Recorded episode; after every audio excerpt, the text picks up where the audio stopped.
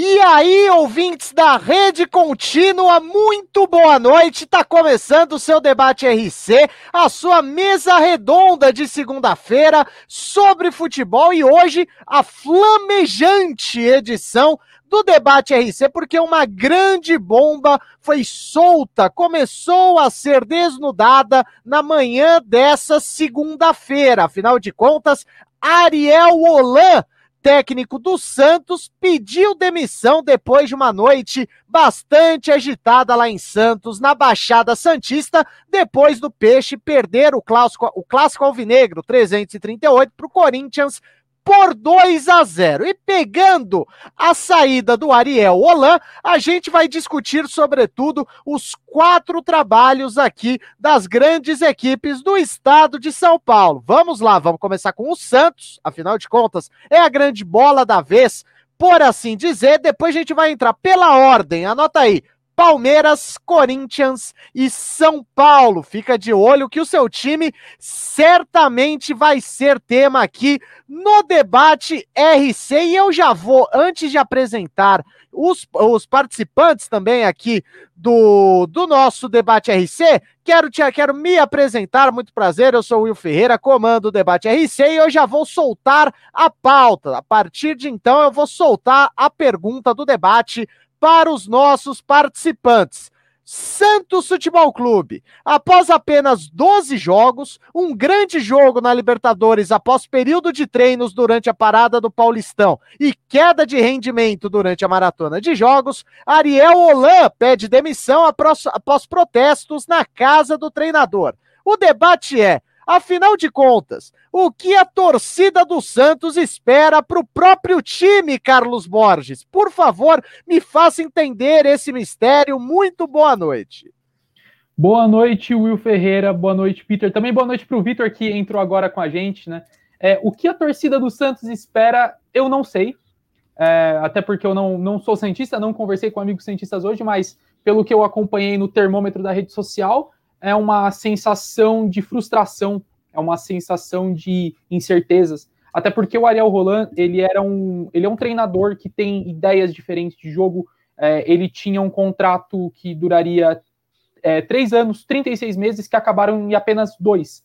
É, muito por conta da, de uma cobrança exagerada por parte da torcida. Foram protestar em frente à casa dele depois da derrota do clássico de ontem. É, jogaram é, é, acenderam um foguete, fizeram um foguetório na casa do cara e nenhum profissional, independente da área, é, tem que ser submetido a passar por uma situação dessa que sinta a sua integridade e segurança ameaçada. Então, pelo que eu acompanhei hoje, é um, é um ar de, de frustração por, por parte da torcida. E às vezes esses caras que se dizem torcedores, eles jogam mais contra o clube do que a favor sucinto, Carlos Borges, para abrir aqui a discussão no debate RC. E eu lembro sempre, o pessoal já está com a gente, Romain Paris, uh, não sei se é assim o nome dele, tem notícias de novo técnico? Por hora não, Renan, o Roman, perdão. Por enquanto, não. Só que estão sondando os nomes de sempre. Dorival Júnior, estão sondando também o, eu, eu, esqueci o nome do outro técnico principal que estava cotado para a equipe do Santos, e o Santos também já se interessou pelo Renato Gaúcho, só que aí entra aquela história de valores assustam. Agora, Dorival, como sempre, tem uma vaguinha no Santos, o Dorival é cotado, e eu tô surpreso que ninguém citou ainda o Vanderlei Luxemburgo. Acho que o, o Luxemburgo é o time que mais tem conselheiros fãs do Luxemburgo. É, o Santos é o time que mais tem fãs, conselheiros do Luxemburgo em todo o futebol brasileiro, bate até o Palmeiras. O Dúvidas do Universo está falando aqui, boa noite, senhores. Tá chegando com a gente, a gente vai falar dos quatro principais times de São Paulo e do trabalho de cada um dos técnicos desses clubes. Então aproveita e já deixa o like, porque quanto mais like, melhor para você, melhor para mim, melhor para todo mundo. É isso, Carlos. Deixa o seu like. Mandou bem, Carlos Dúvidas do Universo está com a gente, já fala. Boa noite, senhores. Boa noite. Deixa o seu like aí. Dúvidas, deixa o seu like. Todo mundo que está chegando. Peter Miller, muito boa noite, por favor. Me, me ajuda a explicar o que raios essa torcida quer para o próprio time, Peter. Boa noite, Will, Carlos Borges, Vitor Rodrigues e você que está nos acompanhando aí na, na, nessa nossa live. É, bom, Eu achei, eu achei exagerada a cobrança em cima do técnico, né, o do Roland, né, do, do Santos, que começou bem, depois deu uma queda. Lembrando que o Santos não tem uma grande equipe, não tem um elenco né, comparado a do São Paulo, comparado a do Palmeiras, um elenco que vai disputar é, bem, por exemplo, uma Libertadores, embora tenha conseguido isso ano passado. Então, é, o Santos está em reformulação. Era um momento de paciência da torcida. Não dá para ganhar todos os jogos. Então, quando você está num processo de reformulação onde você vai trabalhar com muitos garotos da base, tinha garoto entrando com 16 anos de idade no Santos. Então, é muita gente jovem, você tem toda uma preparação ainda para fazer. São garotos que daqui a um ou dois anos vão dar resultados melhores, tanto para venda quanto para o próprio Santos, né, no time profissional do Santos. Vocês lembram do, da, da, do começo do Gabriel Menino, por exemplo, no Palmeiras. Em alguns meses ele já, já conseguiu aí se, é, é, se enturmar e conseguiu aí ser esse jogador que até para a seleção brasileira foi. Então acho que falta paciência. Faltou paciência ali para alguns torcedores do Santos. E aí o Santos agora perde um, um treinador que parecia ter um trabalho diferenciado, um trabalho que poderia ser demorado, e o Santos perde, e aí vai voltar para o de sempre. Dorival Júnior, como você falou, né?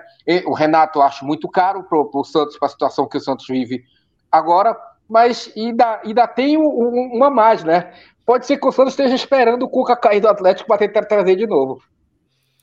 É, o, o, a ciranda de técnicos no Brasil é um negócio inacreditável. O Romain em Paris, ele me lembrou também da grande do, da notícia que explodiu na, na tarde, né? Que o Santos está conversando com o Juan Carlos Osório. Aí ele falou: Luxemburgo não, Osório até que vai. Daqui a pouquinho a gente vai falar de alguns nomes. Osório nesse time do Santos, se, com, se o Osório naquele São Paulo de 2015 já era um, um imenso showball, era capaz de ganhar do Grêmio na Arena Grêmio, tomar 3 a 0 do Goiás no Morumbi, imagina nesse Santos cheio de garoto e com vocação ofensiva. Aí depois eu vi que eu caí no, no, no nome desse queridíssimo ouvinte aqui, eu não tenho vergonha nenhuma. O pessoal quer falar, é, quer, me, quer me causar constrangimento, não tenho constrangimento nenhum, porque eu sei que é uma piada. Então, sabendo que é uma piada, o Giuseppe Cadura já deixou o like, Dúvidas do Universo, o like dado, obrigado. Eduardo Borges, top, top é você, Eduardo.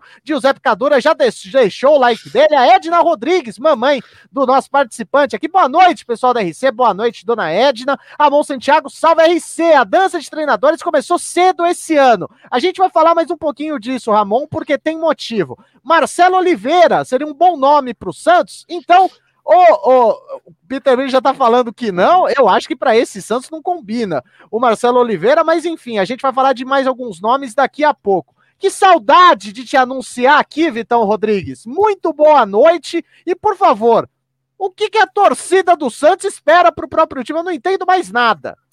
Boa noite, Ferreira. Boa noite, companheiros. Boa noite para nossa audiência. Saudades também. Estava com muitas saudades de todos vocês.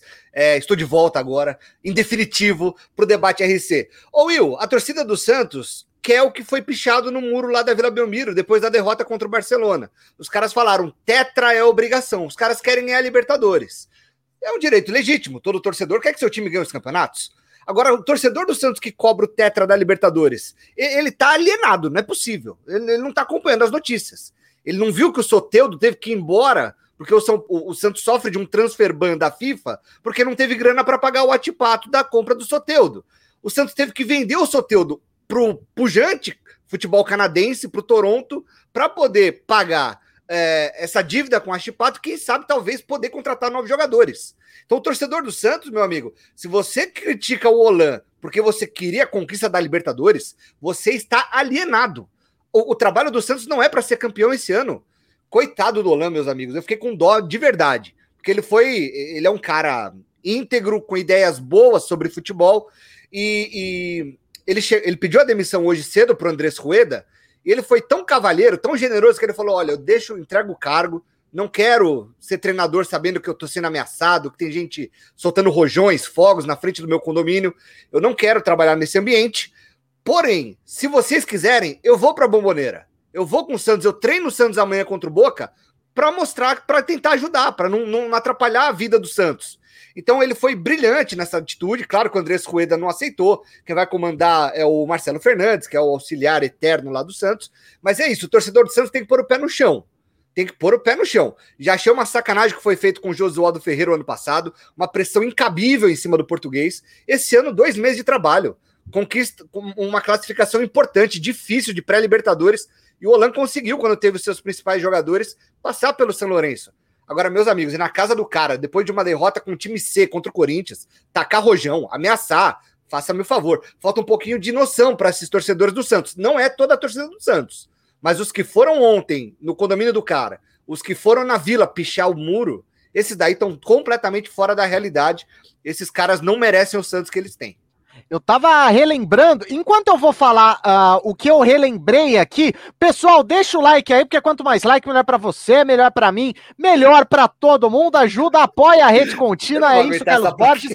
Todo mundo deixando o like. As pessoas aqui no Brasil, eu não sei se elas se lembram, se elas não sabem, o Ariel Holan, quando treinava Independiente em 2017, Independiente é o rei de Copas, maior campeão da Libertadores, etc. Em 2017, no ano que ele ganhou a Libertadores, ele teve um seríssimo problema, muito parecido com o que aconteceu uh, na madrugada de ontem. A torcida, a barra né, do Independente começou a criticar, fazer um monte de coisa lá, apurrinhar a vida do, do Ariel Olão. O que ele fez? A mesmíssima coisa, entregou o cargo. O que fez então a diretoria do Independente? A diretoria chamou os torcedores lá da Barra, Barra Brava, chamou principalmente o Pablo Álvares, o Bebote, que é depois do Rafael Dizeu, o grande barra brava da Argentina, o cara mais perigoso, o cara mais temido, e diretoria e torcida entraram em acordo para manter o Olan. Ele foi campeão da Sul-Americana, ganhou depois, a, a, ficou até 2019 no Independiente. Então, é só para você ver que não é a primeira vez que isso acontece com o Olan e não é a primeira vez que ele entrega o cargo. O Olan, ele voltou três dias depois, depois desse acordo aí entre torcida e, e, e clube. Só que Uh, agora eu quero ouvir de vocês alguns nomes. Todo mundo conhece a vocação do DNA Santista e tudo mais, e os nomes aqui que já foram citados. O Ramon Santiago citou Marcelo Oliveira, é, não acho que tenha cara, né? Uh, não. não. certo? Não. Ele vai, Renato... ele, é, infelizmente, ele vai aposentar e a gente só vai lembrar do bicampeonato pelo Cruzeiro. No Curitiba ele foi razoável, nada mais do que isso. E uma Copa Duas do finais, Brasil. Né? Oi? Duas finais Isso, de Copa do Brasil pela Curitiba. Duas finais sem títulos e foi campeão da Copa do Brasil com o Palmeiras, mas jogando nada, nada.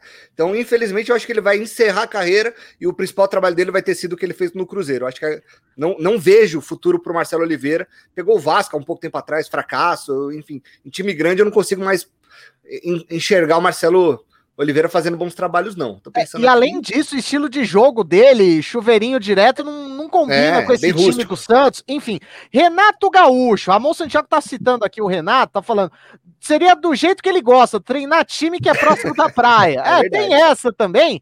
E assim, o Renato Gaúcho é bom de transição. Até onde eu sei, o Renato Gaúcho teve. É, o Santos sondou o Renato Gaúcho, só que aí é o, o meme, né? Se assusta com os valores, porque o Renato Gaúcho se tornou uma imensa grife. Só que o Renato Gaúcho, caso venha, ou caso viesse, não sei, eu acho que já faz mais o estilo do, do Santos e por aí vai. A bola da vez é ninguém mais, ninguém menos, como eu já falei aqui, Juan Carlos Osório. Pois é, o prof. Osório foi, comandou o São Paulo em 2015, comandou a seleção mexicana no, no ano de 2018. Aparentemente, ele é a bola da vez para comandar o, o Santos. O que, que, você acha do Osório, Carlos Borges, no Santos, claro?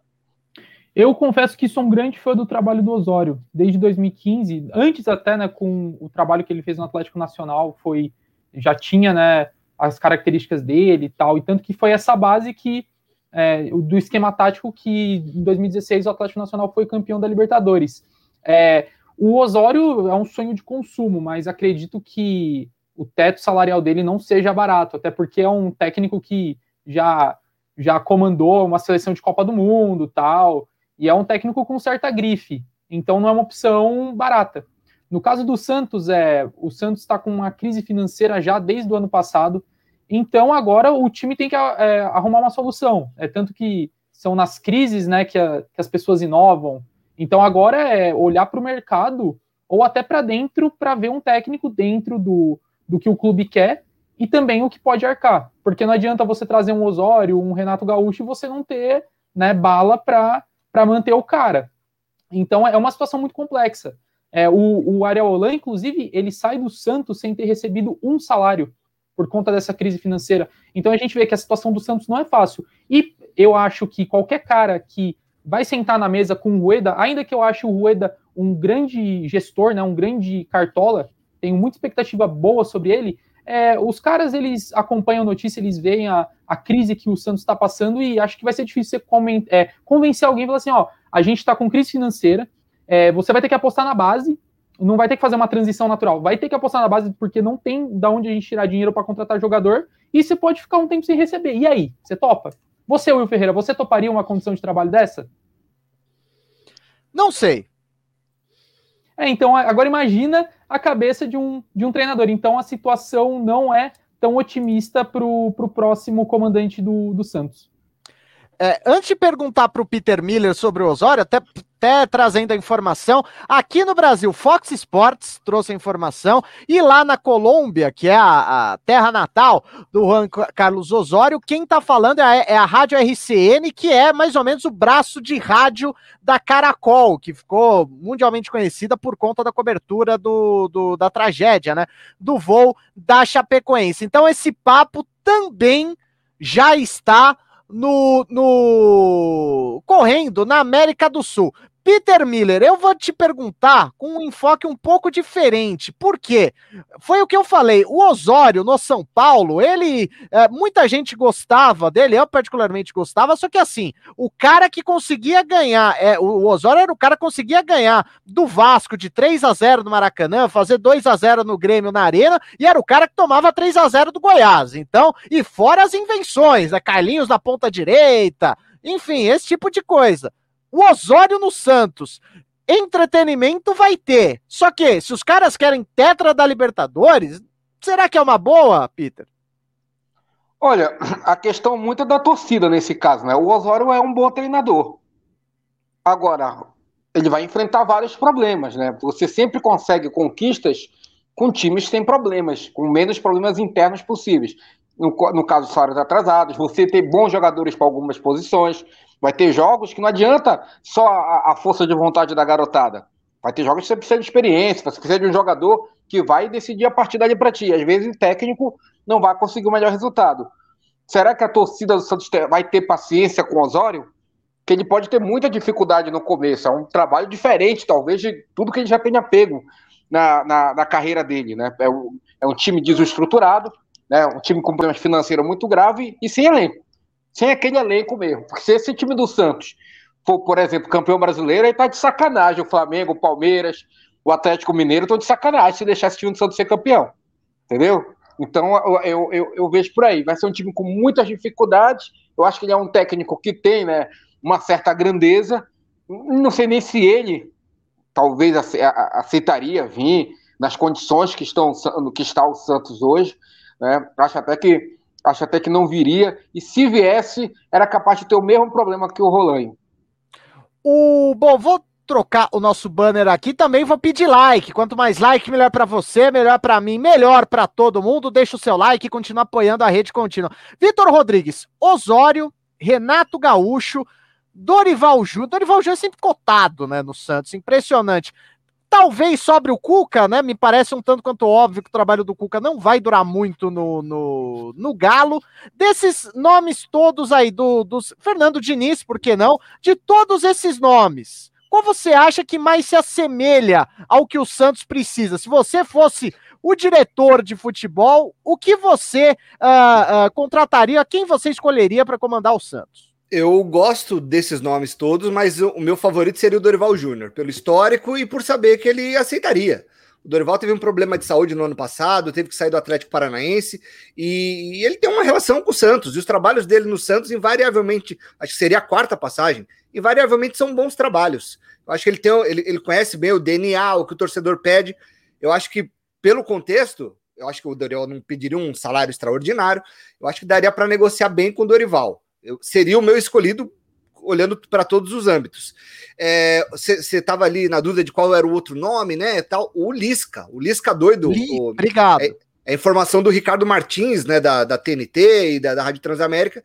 Ele diz que os dois principais nomes, pelo menos hoje de manhã, um era do Lisca doido, que, que, que também, ó, tá, na, tá merecendo uma, uma oportunidade de time grande. Não pegaria agora pro Santos. Não acho que é o momento dele pegar um time grande como o Santos, nesse momento. Mas tá, tá merecendo uma vaga. É, tá, tá na hora da gente parar com esse preconceito com o Lisca e admitir. O América Mineiro é um bom time, tá classificado para semifinais do Campeonato Mineiro com tranquilidade. O time goleia, goleia em casa, goleia fora. É um muito bom time do América. Então a gente tem que reconhecer o Lisca, embora não contrataria agora para o time do Santos. Gosto muito do Osório e reconheço que ele não vem de bons trabalhos. O retorno dele para o Atlético Nacional no ano passado não foi legal. A passagem pelo México também não foi muito boa. Depois do México, me ajuda, Will. Ele pegou o Chile ou o Paraguai? Ele foi técnico Paraguai. outra seleção do Paraguai e também não foi legal. Então, os últimos trabalhos do Osório não são bons, mas como filosofia, encaixa, encaixa. O jeito de ver futebol encaixa com o do Santos. Mas dos, dos nomes citados todos aí, o Fernando Diniz não me incomoda. Se bem que o Fernando Diniz hoje recusou o Fortaleza. Fortaleza demitiu o Anderson Moreira no final de semana, foi atrás do Fernando Diniz e ele falou: não, não quero. Então eu não sei se ele não quer nenhum time ou se ele não quer o Fortaleza especificamente. Mas do, do, desse leque aí, dessas opções que o Santos tem, acho que o Dorival Júnior é a melhor. Não sei se é o Andrés Coeda que vai decidir, se é um conselho gestor, se vão ouvir os jogadores, porque me parece que a decisão da saída do Olan tem muito peso do que o Marinho fez no jogo é, que ele foi substituído, ele não dá mão, e muito torcedor comprou a briga do Marinho, que a torcida do Santos gosta do Marinho. Muita gente falou: ah, o Holanda não devia ter tirado ele, enfim. O Marinho colaborou. Eu não sei se os jogadores serão ouvidos nesse processo, tomara que não. Mas, resumindo, vai no Dorival Júnior, que é, é no alvo, é o que tem de melhor disponível para o Santos hoje. É, o Vitor Rodrigues já falou, antes de passar para o assunto roda de técnicos, eu vou pedir também um pouquinho, bem pouquinho, por favor, a opinião do Carlos e também do Peter sobre. Vocês acham que teve uma, um certo corpo mole do, dos jogadores do Santos, seja com atitudes do Marinho? Muita gente fala que uh, os jogadores, algumas lideranças de vestiário, não, não, não eram tão fãs assim do Ariel Holan. Vocês acreditam nisso? Começando com o Carlos. Will, eu acredito sim. É, quando chega um cara, é, sobretudo é, estrangeiro, e quer fazer uma coisa diferente, ele gera incômodo. Né? É, quando alguém, independente do, é, da esfera, né, do, da, da profissão, quer fazer uma coisa diferente e tem que mover peças, e essas peças exigem mais dos outros, mas exigem mais no, no contexto de, nossa, vou ter que trabalhar mais, as pessoas se incomodam. Então, acredito que sim, deve, deve ter influenciado. A gente sabe que aconteceu isso no Corinthians no ano passado com o Thiago Nunes, que ele teve muito problema com as lideranças do, do elenco, e isso resultou na saída, e eu não duvido que isso tenha acontecido com o Olan. E, e o que aconteceu né, no, com, o, com a substituição do Marinho, que foi contra o São Lourenço, o Santos estava classificado já, já estava com a vaga embaixo do braço, ele saiu faltando uns 20 minutos, alguma coisa assim, e ele foi extremamente mal educado e foi sem necessidade. Mas o contexto era, o Marinho, ele não está bem fisicamente porque ele está recém recuperado da Covid e ainda está fora de forma e tal. Não estava fazendo uma boa partida e o técnico tirou ele. E ele não tinha com o que reclamar. Não era assim, ah, o Santos precisava de gol. Ah, meu Deus, o, o professor é um professor pardal. Tal. Não, ele tirou porque ele sentiu que o jogador não estava bem, até para poupar o atleta, e ele foi extremamente baixo com o comandante. Mas é, eu acho que sim, influenciou. O Peter vai falar a opinião dele, mas eu sempre deixo, eu sempre peço like para você. Deixa o like aí, porque quanto mais like, melhor para você, melhor para mim, melhor para todo mundo. Daqui a pouquinho eu vou dar uma passada nos comentários e a roda vai girar. A gente vai subir a serra. Mas Peter Miller, teve corpo mole aí para derrubar o Olan? Olha, eu espero que não. Porque, como eu te falo, são vários jogadores jovens, né? E ele conhecia todos os jogadores, sabia o nome, então deu uma, uma grande moral a maioria do elenco do Santos.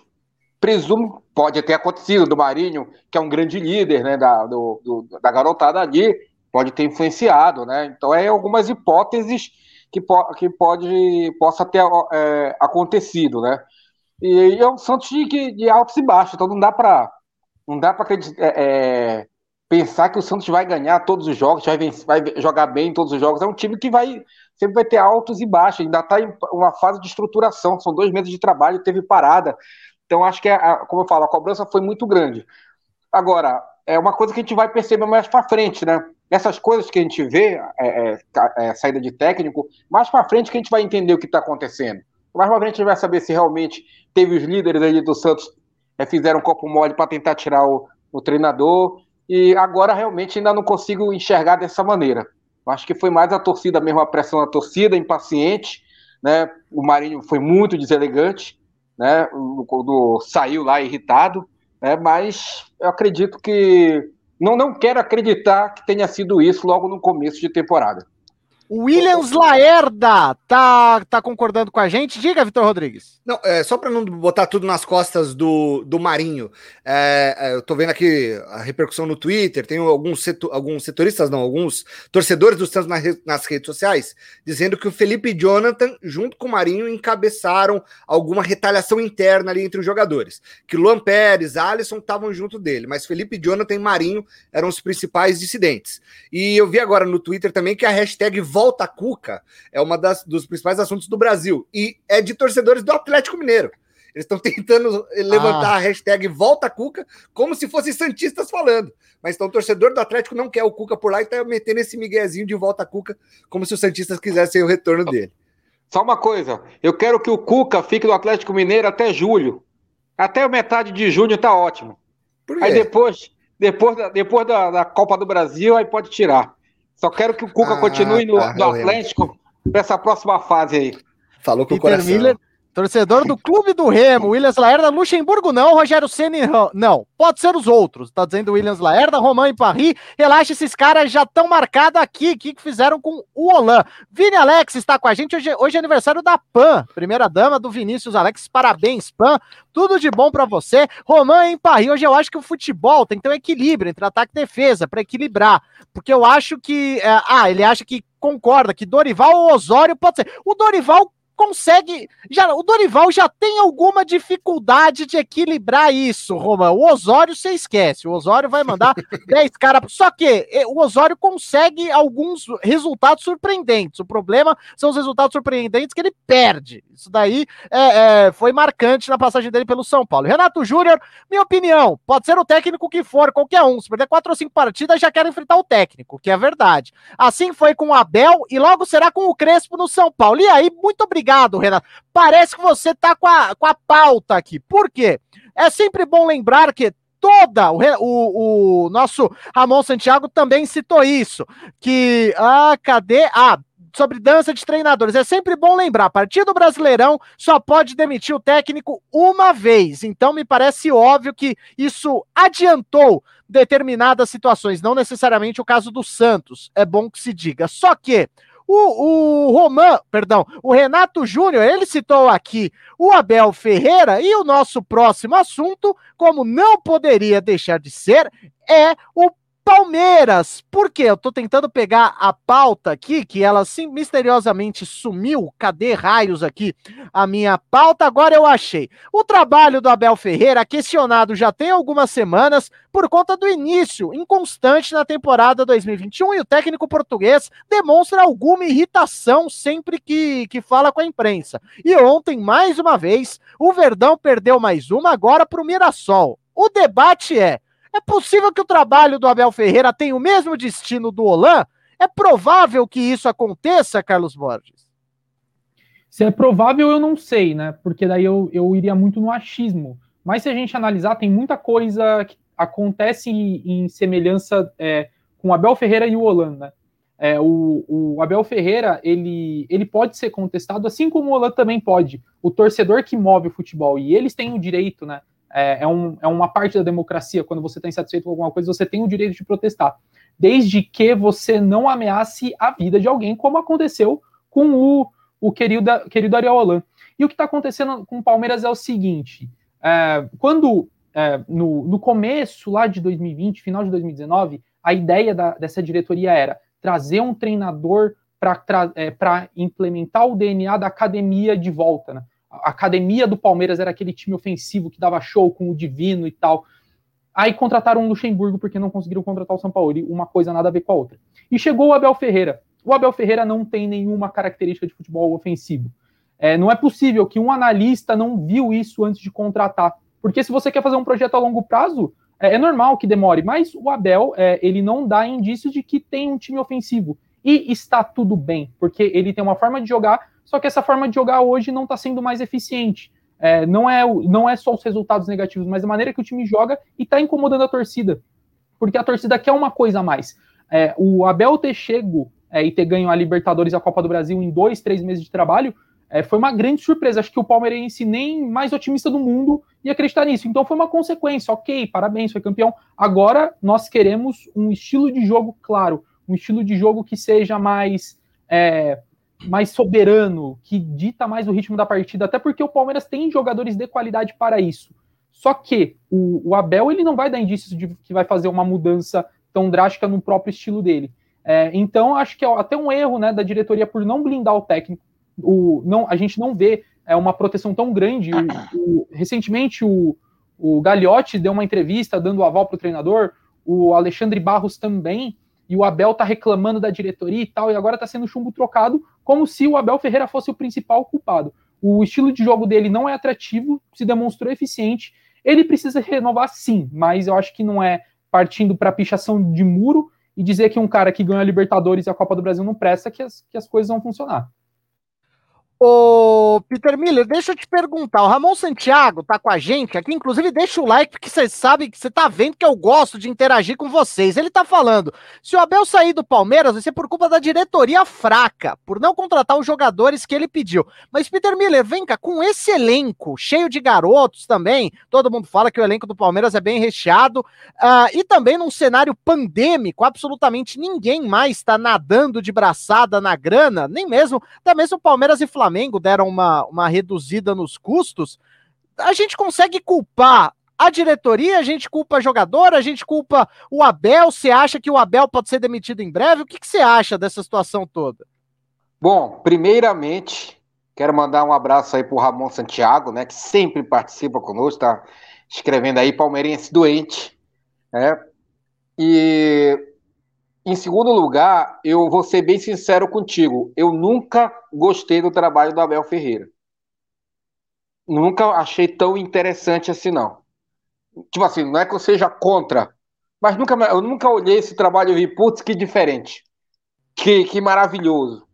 Eu vi que foi melhor que o Luxemburgo, que o time estava melhor arrumado, um, teve melhores contra-ataques, tem um bom elenco, e aí conseguiu ganhar a Copa do Brasil e Libertadores. Convenhamos, o, o, a trajetória, né, os adversários colaboraram muito. O maior desafio que o Palmeiras teve na Libertadores foi contra o River. Jogou muito bem na Argentina e muito mal em São Paulo. Poderia até ter sido eliminado da semifinal. Aí depois foi aquele jogo bizarro contra o Santos, né? né que nem em Série D se joga daquela maneira. Né? Foi um jogo realmente muito ruim. E ali foi naquele jogo que eu percebi é, é, que o técnico não, não tinha mexido tanto no Palmeiras, era um time estranho. E aí foi pro Mundial, pegou um time que conhecia o Palmeiras, né? Quando joga com o Tigres. É o Tigres, né? Que, que ele foi perder o primeiro jogo, né? E você percebia que o adversário sabia que ele era o Palmeiras. Fechou, bloqueou ali o Palmeiras, fez o seu jogo ali com jogadores experientes e o Palmeiras caiu na roda. Entendeu? Então faltou um pouco mais do técnico. Eu, eu, eu acho que mandar embora agora não é bom porque eu acho que não tem nomes para assumir nesse momento mas tem que dar uma alterada e mais uma vez tenho quase certeza que essa diretoria do Palmeiras trouxe o Abel sem saber quem era que estava trazendo.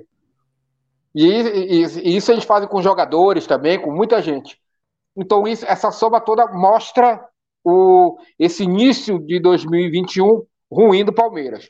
Entretanto, né, a gente também não pode negar que o calendário do Palmeiras foi atropelando 2021. Então o Palmeiras jogou muito, teve que dar uma parada, teve que descansar. O próprio Abel foi para Portugal. Alguns jornalistas criticam isso, eu nem critico, né? Porque realmente foi pesado ali a situação. Voltou, e aí eu acho que é, é, aí só, só, só a estratégia que eu acho que tinha que ser um pouco mais ligeira ali, porque voltou próximo de uma Libertadores e o time não está tão ajustado. E a Libertadores que é a, a, principal preocupação do Palmeiras aí. Então eu vejo, eu vejo dessa maneira. Tem, o Abel não está convencendo, nunca me convenceu. Pode até ser que mude. Eu nem eu ia até falar de outro técnico, mas eu vou deixar quieto.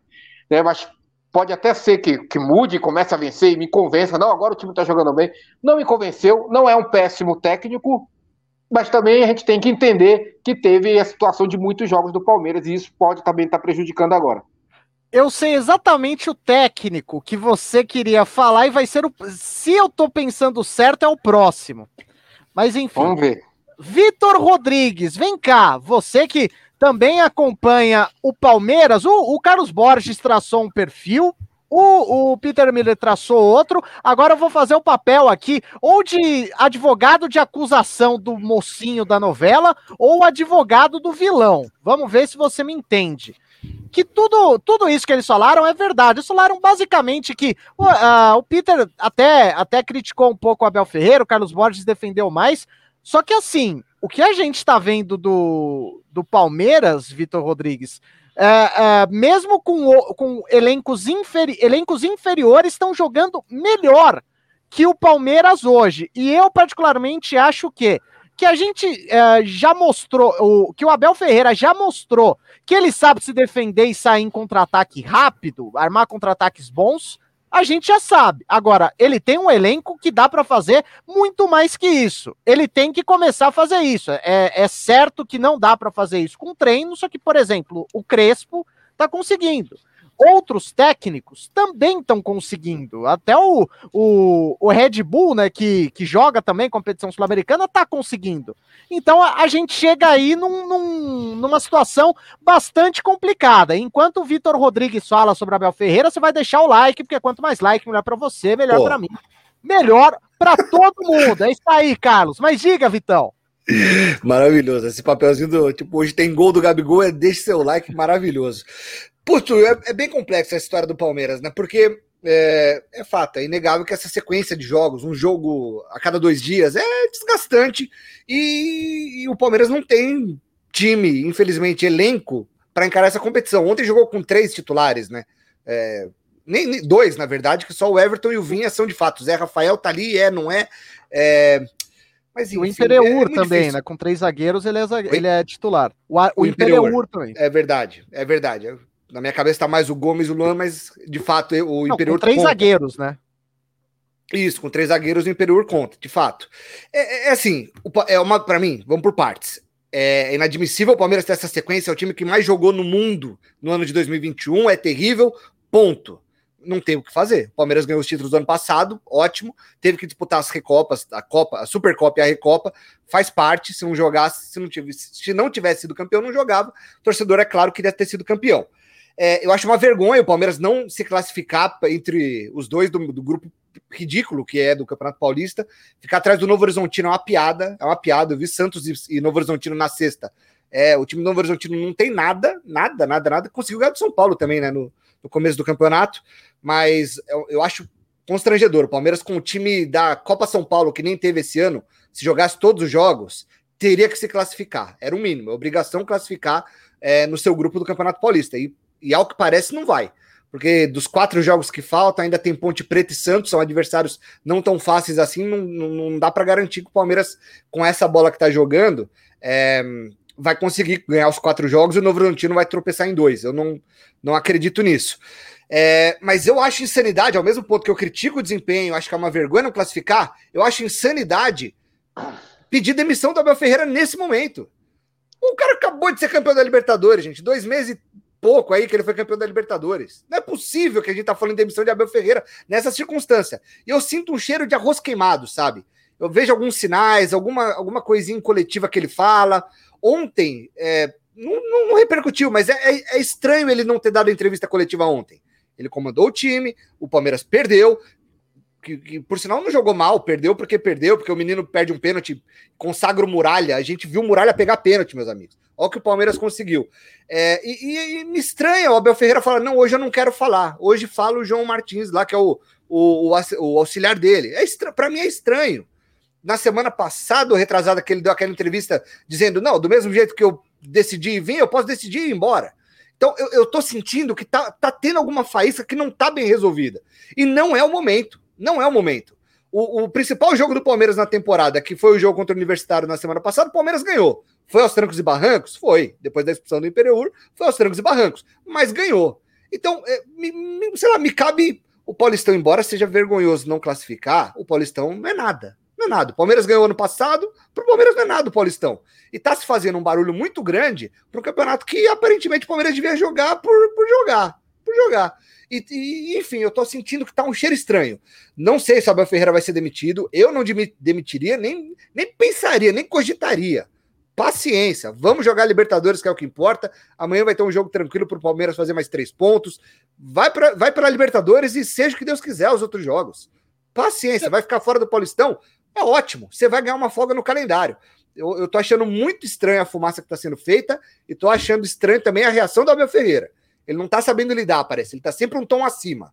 Ele podia sempre ponderar, tá tudo certo. Não. Ele parece sempre um pouco agressivo, cobrando os reforços que acho que o Ramon Santiago falou. É verdade. O Palmeiras não deu reforços para ele. Ele tá teve o Danilo, né? Na verdade, foi contratado. Pode vir o Dudu aí mais para frente, mas reforço de peso que chega e decide, o Palmeiras não, não entregou para ele. Então, é uma, é uma, situação que tá todo mundo errado. Tá errado o torcedor que cobra é, desempenho do Palmeiras recém-campeão de tudo. Tá errado a diretoria que não coloca um ponto final e ajuda o treinador. Tá errado o Abel Ferreira, que não consegue contemporizar. Ele tá sempre agressivo, ele tá sempre, parece que reclamando. E acho que o Palmeiras não precisa disso. Nesse momento da temporada, eu acho insanidade falar em Abel Ferreira sair. Não dá, não. É, eu concordo com boa parte das coisas que você falou. Discordo de quando você fala que o Palmeiras precisa de reforço de peso. Acho que não. Acho que dá para trabalhar muito bem com o elenco que tem. Só precisa que. Um centroavante, Will. Precisa urgente de um centroavante. Cara, pra... o Luiz Adriano. Não tá jogando, bicho. Ele não tá jogando. Não tá, desculpa. O Luiz Adriano tá sendo peso nulo. Tá, no, eu. Nos jogos. Você vai, é, vai entender. Eu acho que o melhor jogo do Palmeiras, embora tenha perdido uh, nos pênaltis, foi contra o Flamengo. O Palmeiras jogou bem contra o Flamengo no 2 a 2 Ele podia ter ganho no, no tempo normal. Jogou bem.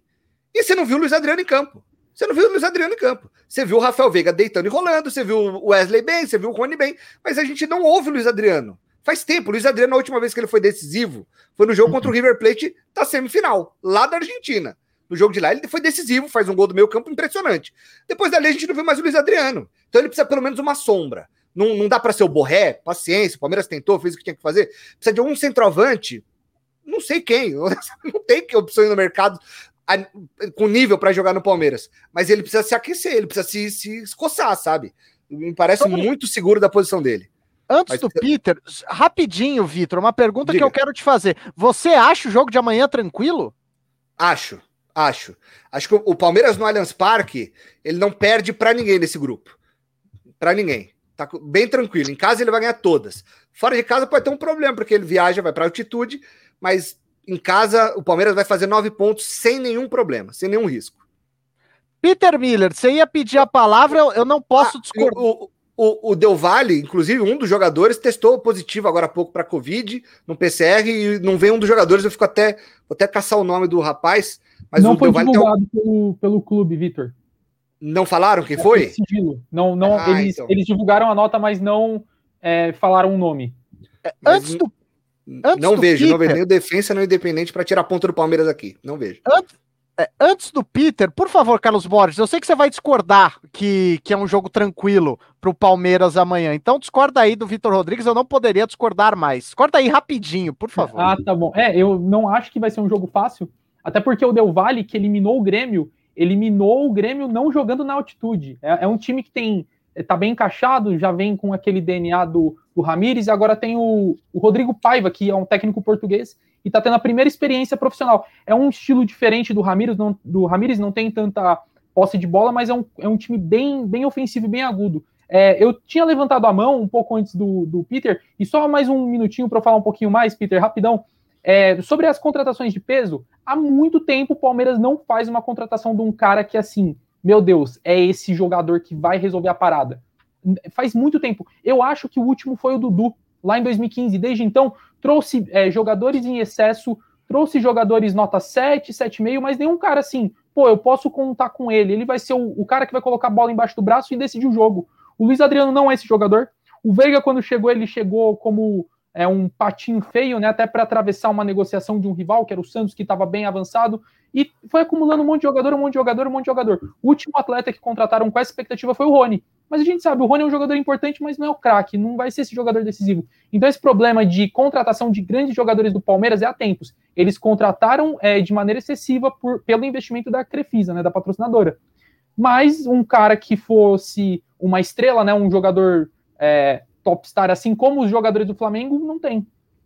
Uh, antes do Peter, o, Fi o Felipe Melo chegou em 2017. Para mim, o Felipe Melo ostenta esse perfil de, de, de craque aí que Mas o ele Carlos... não decide jogo, Will. É, é, assim, não é o craque, o grande jogador, mas é o jogador que vai decidir.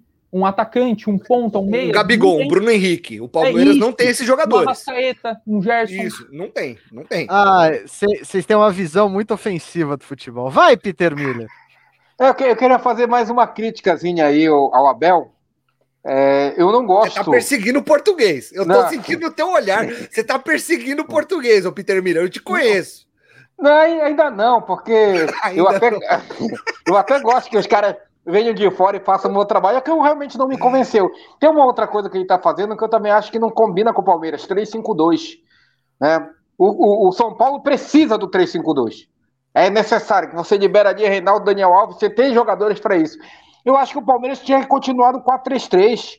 Ele tem pontas para isso, ele tem jogadores que podem ir é, colaborar de, de, dessa forma. O 3-5-2 eu acho que até piora mais um pouco a equipe do Palmeiras.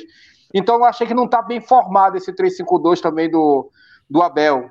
Era essa crítica que eu queria fazer. Eu estava pensando nela na primeira fala, só que eu esqueci. Aí agora eu lembrei, tive que completar que também é um, um outro ponto que, não, que não me deixa, que não me agrada. É o 3-5-2 dele. Antes de passar para os comentários, eu quero discordar do Peter Miller, porque quando você tem o Vinha e você pode colocar o, o Gabriel Menino como lateral direito, você, você ganha dois laterais muito bons uh, uh, ofensivamente falando, e você tá bem guarnecido, principalmente quando você joga ou com o Patrick de Paula ou com o, com o Felipe Melo de volante. Então eu, eu queria apenas discordar aí do. Ele do... não usa o Vinha. Quando ele foi pro 3-5-2, ele não usou o Vinha. Então, esse é um problema. E, e, e, outra coisa, será que ele não usou vinha por desgaste físico? Botou é... o Vitor Luiz. Como é que você quer fazer 3-5-2 com o Vitor Luiz? Exato. Exato. Aí é um problema. O problema é, será que ele não usou o Vinha por desgaste físico? Porque o 352 é perfeito pro Vinha, é, é, que ataca bastante e por aí vai. Antes de passar pro próximo time, vou ler o seu comentário e já que eu tô lendo comentário, deixa seu like aí. Quanto mais like, melhor para mim, melhor para melhor para você, melhor para mim, melhor para todo mundo. Faz igual aí o Ramon Santiago e a plaquinha do Carlos Borges, tá? Ele insiste, Ramon Santiago insiste. A culpa é do Gagliotti e do Anderson Barros por falarem que não precisava de pressa para contratar e tá aí os resultados, uma negação. Cara, eu acho o elenco do Palmeiras tão bom, eu não consigo ver essa necessidade por reforços tão grande, confesso. Uh, Capitão São Paulino, Denilson Braza, salve, beleza, valeu, obrigado, Denilson. Já deixa o like aí. O Pedro Leal, boa noite, pessoal. Não conheci o programa, parabéns, parabéns pelos comentários. Obrigado, Pedrão. Então deixa aí o seu like, viu? Ajuda a rede contínua, ajuda a gente. Não acha absurda a não classificação do Palmeiras no Paulista, tá jogando com meninos e usando para teste. E a não classificação pode dar um tempo maior de treino e descanso para o time. Tem essa, Pedro. E é, isso é verdade. Só que existe uma diferença entre isso que você está falando de um jeito informal, por assim dizer, e fazer o que o Atlético Paranaense, da Narjara Votekoski, esposa do, do Vitão Rodrigues, faz, que desde 2013, 2014, coloca o Sub-23, se perder, perdeu, se ganhar, ganhou, e dane-se, joga Chama... só com 23 anos de maneira, uh, de maneira sistemática. Estadual, uh, vamos colocar o Sub-23. O titular vai disputar a Libertadores, a Sul-Americana, Marbella Cup, Florida Cup, Copa, sei lá, qualquer coisa. Lembrei do Facincânia, que quase que eu falei, não posso fazer esse tipo de associação. Uh, então, eu acho que se você oficializasse isso, Pedro, perfeito. Quando fica um negócio meio informal, Galiote falando de Paulistinha de cabeça cheia, aí eu acho que, que é mais complicado. Aí fica na, nas entranhas do torcedor um negócio ruim. O Ramon Santiago tá falando que o 352 tem, tem falha que não tem os alas de velocidade. Então, não necessariamente precisa ser de velocidade, acho, o Ramon Santiago. Vou até passar a palavra pro, pro Peter Miller, que foi ele que, que criticou o 352. O, o 352, é claro que você pode jogar com dois alas de velocidade, só que você pode jogar com um cara que apoia muito mais, é, é, que não tem tantas obrigações defensivas. Mas continua aí, fala sobre velocidade no 352, Peter Miller. Não, necessariamente você não precisa ter velocidade, né? Quando você vai no 3-5-2, esses alas eles vão fazer parte do teu meio de campo. Então eles podem ter uma qualidade técnica no time. Eles não precisam ser corredores. Eles podem é, é, ter, ser mais técnico, tentar fazer jogadas no, no, intermédio e não de profundidade. Eles não precisam ser profundos, não precisa toda hora ter profundidade. Você pode alterar no meio do, do jogo, você pode tirar eles e botar, assim, jogadores mais velozes, para ter mais profundidade. Então, é, é uma tática. O 3-5-2 é a tática que eu mais sou apaixonado. Porque eu lembro do Real Madrid do 3-5-2, com o Roberto Carlos, tanto a seleção brasileira de 2002, né? Cafu e Roberto Carlos e tudo, eu acho maravilhosa. É uma, uma tática maravilhosa. Só que também a gente tem que entender que, necessariamente, às vezes você não precisa usando ela. Eu acho que no caso do Palmeiras, não tinha necessidade. O, o, São Paulo, eu falava disso desde o ano passado, era, era necessário você empurrar o Daniel Alves para ser um ala. Você ganha no meio de campo. Aí chegou o Benítez, o time ficou maravilhoso, mas depois a gente entra nesse assunto. Né? E, mas eu acho que no São Paulo combina mesmo. O time pedia isso. No Palmeiras, você pode fazer. Né? Mas eu acho que não tá legal.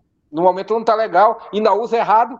Né? Você falou, podia botar o Vinha, ele não coloca o Vinha. Quer dizer, eu acho que o 4-3-3 do Palmeiras estava jogando melhor. Tanto que fez aquele jogão contra o Flamengo. Foi um jogão aquilo. Ali foi uma, aquele jogo foi pro torcedor do Palmeiras ver, ó, dá pra gente fazer um bom trabalho, dá para ficar melhor, isso aí.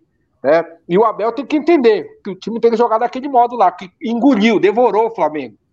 O Flamengo teve sorte. No segundo ali. tempo. Segundo tempo, no segundo tempo. O Flamengo teve sorte, o Palmeiras mandou do jogo. Foi um Palmeiras que tu olhou e falou, pô, esse time vai. Esse time vai brigar por alguma coisa. E depois disso nunca mais jogou bola. Depois daquele jogo, o Palmeiras parou de jogar.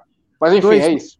2021 e temos cadelinha de esquema tático, hein? É cada uma que me aparece. Maria José Furlanete está aqui, mandou emoji. Obrigado, Maria. Deixa o seu like aí. Se você não for Maria, também deixa o seu like. Colabora com a rede contínua. Passando aqui para o próximo time, deixa eu achar a minha pauta. Eu sempre perco a pauta, é impressionante. Eu sempre falo, ah, vou deixar no, no meu grupo de rascunhos, eu nunca faço isso. O próximo Sabe time. Por quê?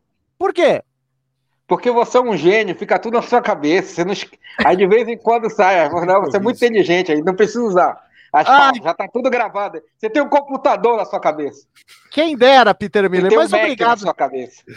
obrigado pelo elogio. Agora a gente vai falar do Corinthians, porque mesmo sem convencer ninguém, a equipe do Wagner Mancini está virtualmente classificada no Paulistão e está entre as três primeiras colocadas na classificação geral. Antes da vitória no clássico alvinegro 338, que culminou lá na, na demissão do Ariel Holan, que a gente já falou aqui, o treinador corintiano sofreu protestos na porta do CT Joaquim Grava, lá em Guarulhos, em São Paulo. O debate é: o fato de ser brasileiro, ao contrário dos técnicos dos técnicos dos outros três grandes do estado, faz com que o Mancini ganhe algum tipo de sobrevida no cargo? Ou o trabalho se mantém porque é bom e está chegando aos objetivos propostos, Carlos Borges? É, não é porque ele é brasileiro que ele está sendo mantido, mas é porque ele extrai o máximo do elenco e o máximo dele. É, não vejo o Corinthians jogando de uma forma diferente da que está jogando hoje. É, não, não, assim, não é nem questão de contratação. Acho que nem o Messi hoje resolveria a situação do Corinthians. É, porque a situação está muito difícil, cara. É, ontem foi bem, jogou, jogou é, bem, sobretudo no primeiro tempo, no segundo tempo não apresentou um bom futebol, mas é sempre ali, é sempre no limite. É sempre uma bola rebatida, uma bola parada, e o, e o Corinthians, ele, ele sabe que com isso, com esse jogo simples, né, o feijão com arroz. Eu ainda acho que para um time com a grandeza do Corinthians é nunca pode se contentar com isso, sempre tem que querer mais, mas a situação financeira obriga a se, a se convencer com essa situação. É, é não ser rebaixado no Campeonato Brasileiro. Esse é o foco do Corinthians esse ano. É, e tentar é, é, aproveitar alguma revelação ali de um, de um jogador. E isso é uma das coisas que eu, que eu passo a criticar muito o Mancini é, já que não tem solução com os veteranos, é, vai sair o Otero e o Gemerson no meio de ano, é bem provável que os dois saiam, muito por conta de embrólios na renovação de contrato. É, por que não apostar nos jovens jogadores? Aquele Raul Gustavo, zagueiro, muito bom de bola. Dá sim para ele ser a dupla de titular com o, o Gil. O João Vitor, né, que era zagueiro, está jogando muito bem de lateral. Por que, que não é, desloca o Fagner no meio de campo ou joga ele como ala? O Mancini que se vira, mas esses caras não podem ficar no banco, porque eles são pratas da casa, eles passaram por um processo é, longo, eles sabem o que é Corinthians, provavelmente são torcedores, e eles demonstrariam muito mais raça do que alguns caras que estão lá ganhando muito dinheiro eu não vou citar nomes, né? Mas não tem mais, sabe, perspectiva. É, então, assim, o, o que o, o, Corinthians joga hoje é o máximo que pode jogar. Não vai brigar por títulos, mas acho que, assim, jogando dessa maneira também não corre riscos de rebaixamento.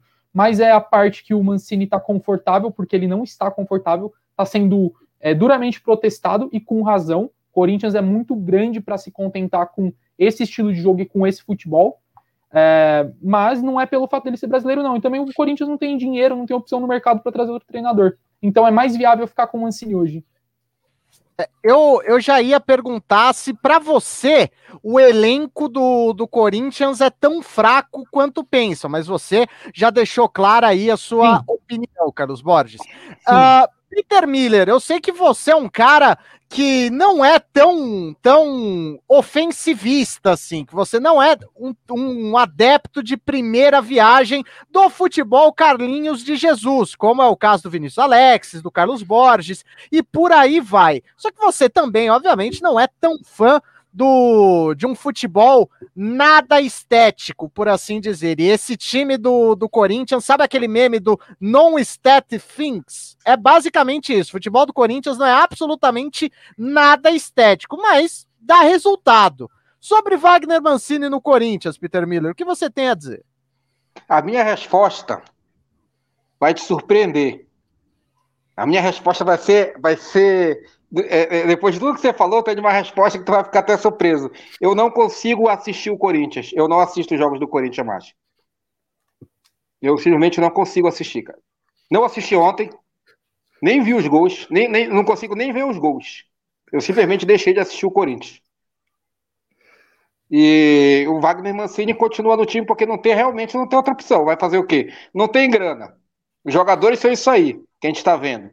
Sabe? É, nem da base o, Carlos citou dois aí, mas muitos da base não, não se garantem.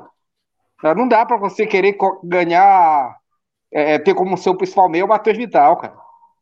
Não, não, não, não, dá, não dá. Eu não consigo assistir o Corinthians. É um time que eu não consigo. Eu gostava muito, assistia antes. Era aquele time bem fechado, tinha um contra-ataque, que rolava jogo. Hoje não. É, eles trancam o jogo, travam o jogo ali, vai ficar aquilo ali mesmo. Tem um grande goleiro, a zaga, a, o setor defensivo é sempre mais forte do Corinthians. Se não dá para ganhar, segura o 0 a 0 mesmo. Você viu os jogos da Copa do Brasil. O último jogo do Corinthians que eu vi foi o da Copa do Brasil, que foi nos pênaltis lá, o retrô. Depois, é, porque eu, que, eu achava que o Corinthians ia ser eliminado. Então assisti para ver a repercussão disso aí. Aí não foi, conseguiu não ser. Aí depois eu desisti, não consigo assistir mais nenhum jogo do Corinthians. E, e, quase foi, viu? Eu lembro que eu fiz o pós-jogo daquele jogo. Quase o retrô não, não tá nem entre os seis do campeonato pernambucano. Vitão Rodrigues, você que inclusive participa do Poderoso Timão, do, do programa. aqui é Corinthians. Aqui é Corinthians, exatamente. É. Poderoso Timão foi a primeira versão. Peço desculpas. você que participa da mesa do Aqui é Corinthians, aqui da da rede contínua, Vitor Rodrigues. Eu quero principalmente ouvir a sua opinião, porque você é um especialista em Corinthians. Mas assim, o fato do Mancini, que resistiu, entre aspas, ao protesto no sábado, ganhou no, no domingo, da, ganhou daquele jeito, mas ganhou, é clássico e tá tudo aí. O que raios sustenta Wagner Mancini no Corinthians? Wagner Mancini é essa pessoa que causa arrepios em alguns, sorrisos em outros e por aí vai. Olha, o que sustenta ele no cargo eu não faço a menor ideia. Eu já teria demitido na quinta-feira depois do jogo contra o River Plate do Uruguai. Não sei como mantiveram. Pode ser. O, o, o Carlos tem um argumento que eu acho que é muito bom. A questão financeira pesa muito, sabe? Acho que é muito difícil você contratar um treinador hoje que venha ganhando menos do que ganha o Mancini. Então, pensando em cortar gastos, o Corinthians não vai fazer nenhuma loucura, seja com jogador ou treinador. Eu acho que os dias do Mancini estão contados. O, o trabalho parou de evoluir, foi ótimo no começo. Você tinha um time que está na zona de rebaixamento para 11, que brigou até a penúltima rodada por Libertadores. É, tá bom, com esse elenco, tá bom, tá bom. Depois dali, meu amigo, ladeira abaixo. Jogos da Copa do Brasil sofríveis, no Campeonato Paulista, o Corinthians não fez um jogo bom. O jogo de ontem a gente tem que ponderar, gente. O Santos era um arremedo. O Corinthians, qualquer time ontem ganharia do Santos. O Corinthians ganhou, Deus sabe como, em dois gols de bola parada. O primeiro gol do Raul Gustavo, que é ótimo zagueiro, sempre que jogou foi muito bem, é um gol que sai de uma bola parada, é um cruzamento da direita que vai para a esquerda, o Piton cruza e no rebote do Gemerson ele faz, e o gol do Piton de falta é o segundo. É, eu não sei onde esse Corinthians vai, o que eu sei, ele não vai ganhar a Copa do Brasil, porque o sorteio foi muito ruim para o Corinthians. Uh, os dois melhores times do pote 2, que eram Bragantino e Atlético Goianiense, o Corinthians pega o Atlético Goianiense. Hoje o Atlético Goianiense joga mais do que o Corinthians. Até porque a gente não sabe que time é o Corinthians. É, o jogo tem, teve uma sequência de quatro jogos em oito dias. o Peter ficou de ponta cabeça. É, nesses jogos, o, o Mancini fez um time A, um time B, e aí contra o River Plate do, do, do Paraguai ele fez uma mescla. Pegou a defesa de um time com, com ataque de outro time, misturou e não deu nada. Aí ontem, um time B, praticamente, é, muitos jogadores se destacaram. Agora você quer esses caras no time titular. Então o Corinthians hoje é uma bagunça. Você não tem os 11 titulares, você não tem um esquema tático definido. No ano passado chegou a ter. Chegou a ter. Teve um momento, quando o Corinthians embala uma sequência de vitórias que culmina naquele 5 a 0 contra o Fluminense, o bom Fluminense que está na Libertadores. É, ali você viu um time. Você viu um time ofensivo rápido, jogando pelos lados, com o lateral passando. Você viu alguma coisa. Aquilo sumiu. Eu não sei o que aconteceu. Eu sei que ontem o Corinthians disponibilizou os bastidores do após o jogo, naquela roda pós-jogo, o Cássio falou: Ó, oh, professor, é por você. Aqui, o resultado de hoje, que o Corinthians mostrou hoje, mostra que a gente está acreditando no teu trabalho, no teu processo. Então, os jogadores parecem que estão fechados, não vai acontecer corpo mole, não vai acontecer de jogador fazer picuinha interna. O problema do Corinthians é técnico, os jogadores não estão rendendo. Quem rende quando joga no jogo importante some. O Luan fez um bom jogo contra o Ituano numa sexta-feira. Contra o River Plate, ele não pegou na bola. O Léo Natel, a mesma coisa. No jogo contra o Ituano foi bem. Contra o River Plate, não pegou na bola. Então, é assim: os, jo os jogos importantes, o Corinthians perdeu a chance. Quinta-feira pega o, o Penharol. E se não ganhar, tá eliminado. Não vai classificar num grupo da Copa Sul-Americana, porque o Penharol já ganhou o primeiro jogo contra o Ancaio por 5 a 1 O Corinthians empatou com o River Plate. E o Penharol não vai perder ponto pro River Plate. Ele vai fazer os pontos com o River Plate. Então, o, o, o confronto que importa pro Corinthians é agora contra o Penharol se perder para o Penharol, empatar contra o Penharol, tá fora. Esquece a Sul-Americana. E aí vai ter o quê? Vai ter que brigar para não cair no Brasileirão, porque a Copa do Brasil não tem jeito. O Paulistão é do São Paulo. A Sul-Americana vai ser um sonho distante com a derrota ou empate com o Penharol. Então, é isso. O ano do Corinthians é buscar jovens promessas, vender um ou outro para fazer caixa, e aí, sei lá, por um acaso, por uma sorte do destino, conseguir passar o Brasileirão ali no meio da tabela. Libertadores esquece, não tem a menor condição com esse time. É isso, G10 e olhe lá. Eu tenho uma, uma visão um pouco. Eu, eu vou chamar de cética em relação ao Corinthians, porque assim, para mim, o pessoal, basicamente, uh, como é que eu posso dizer? Vou, vou reformular, tava tentando. Vou, vou tentar pensar aqui um pouquinho melhor, uh, verbalizar melhor. Eu acho que a paciência com o Wagner Mancini vai até quando durarem os resultados, porque exibição não dá para exigir desse elenco, desse time, embora ele seja caro. É sempre bom a gente lembrar. E os resultados Sim. estão sendo alcançados. Querendo ou não, o Corinthians é o terceiro na classificação geral. O Corinthians perde do, de dois times da Série B, de, da Série A, perdão, só. É, São Paulo e Red Bull. Atrás do Corinthians não vem Santos ou Palmeiras, vem outros times de divisões inferiores. Acho que o Novo Horizontino, o uh, é basicamente o Novo Horizonte Ferroviária também que perdeu o técnico hoje, inclusive. Então, a paciência vai até quando durarem os resultados. E assim, domingo. se o elenco, oi, é domingo. Domingo é o jogo do Corinthians que, que pode definir o futuro da temporada. Quinta-feira é o Penharol. Ganha, perde, empata, tanto faz. Se domingo perder para o São Paulo e acabar a invencibilidade contra o São Paulo em Itaquera, pode apostar que o Wagner Mancini na segunda-feira está demitido. Então, domingo é o, o jogo. É o jogo pro, pro Wagner Mancini continuar no clube. Se empatar com o São Paulo, vai seguir. Perdeu, meu amigo, segunda-feira é boné. Domingo é o prazo do Wagner Mancini. Pode, presta atenção nisso. Ainda mais se perder na quinta, né? Nossa, se perder do Penharol e perder do São Paulo, domingo à noite ele. Aí, aí não tem tá, mais o que fazer. Já era, já foi. Mas eu, eu acho que do, de domingo não passa. Domingo e tem passa. tudo para acontecer isso, né? É, hoje a, a lógica. São, as chances são muito grandes do Corinthians perder para o Penharol e para o São Paulo. A lógica é essa. A lógica é essa. É que pode, pode achar, é futebol, o Corinthians pode achar um 1x0 um, ou empatar com o São Paulo em 0x0. Pode acontecer. Mas se você aposta uma graninha, meu amigo, aposta é no Penharol e no São Paulo. É mais chance de você ganhar dinheiro, porque apostar no Corinthians hoje é loucura.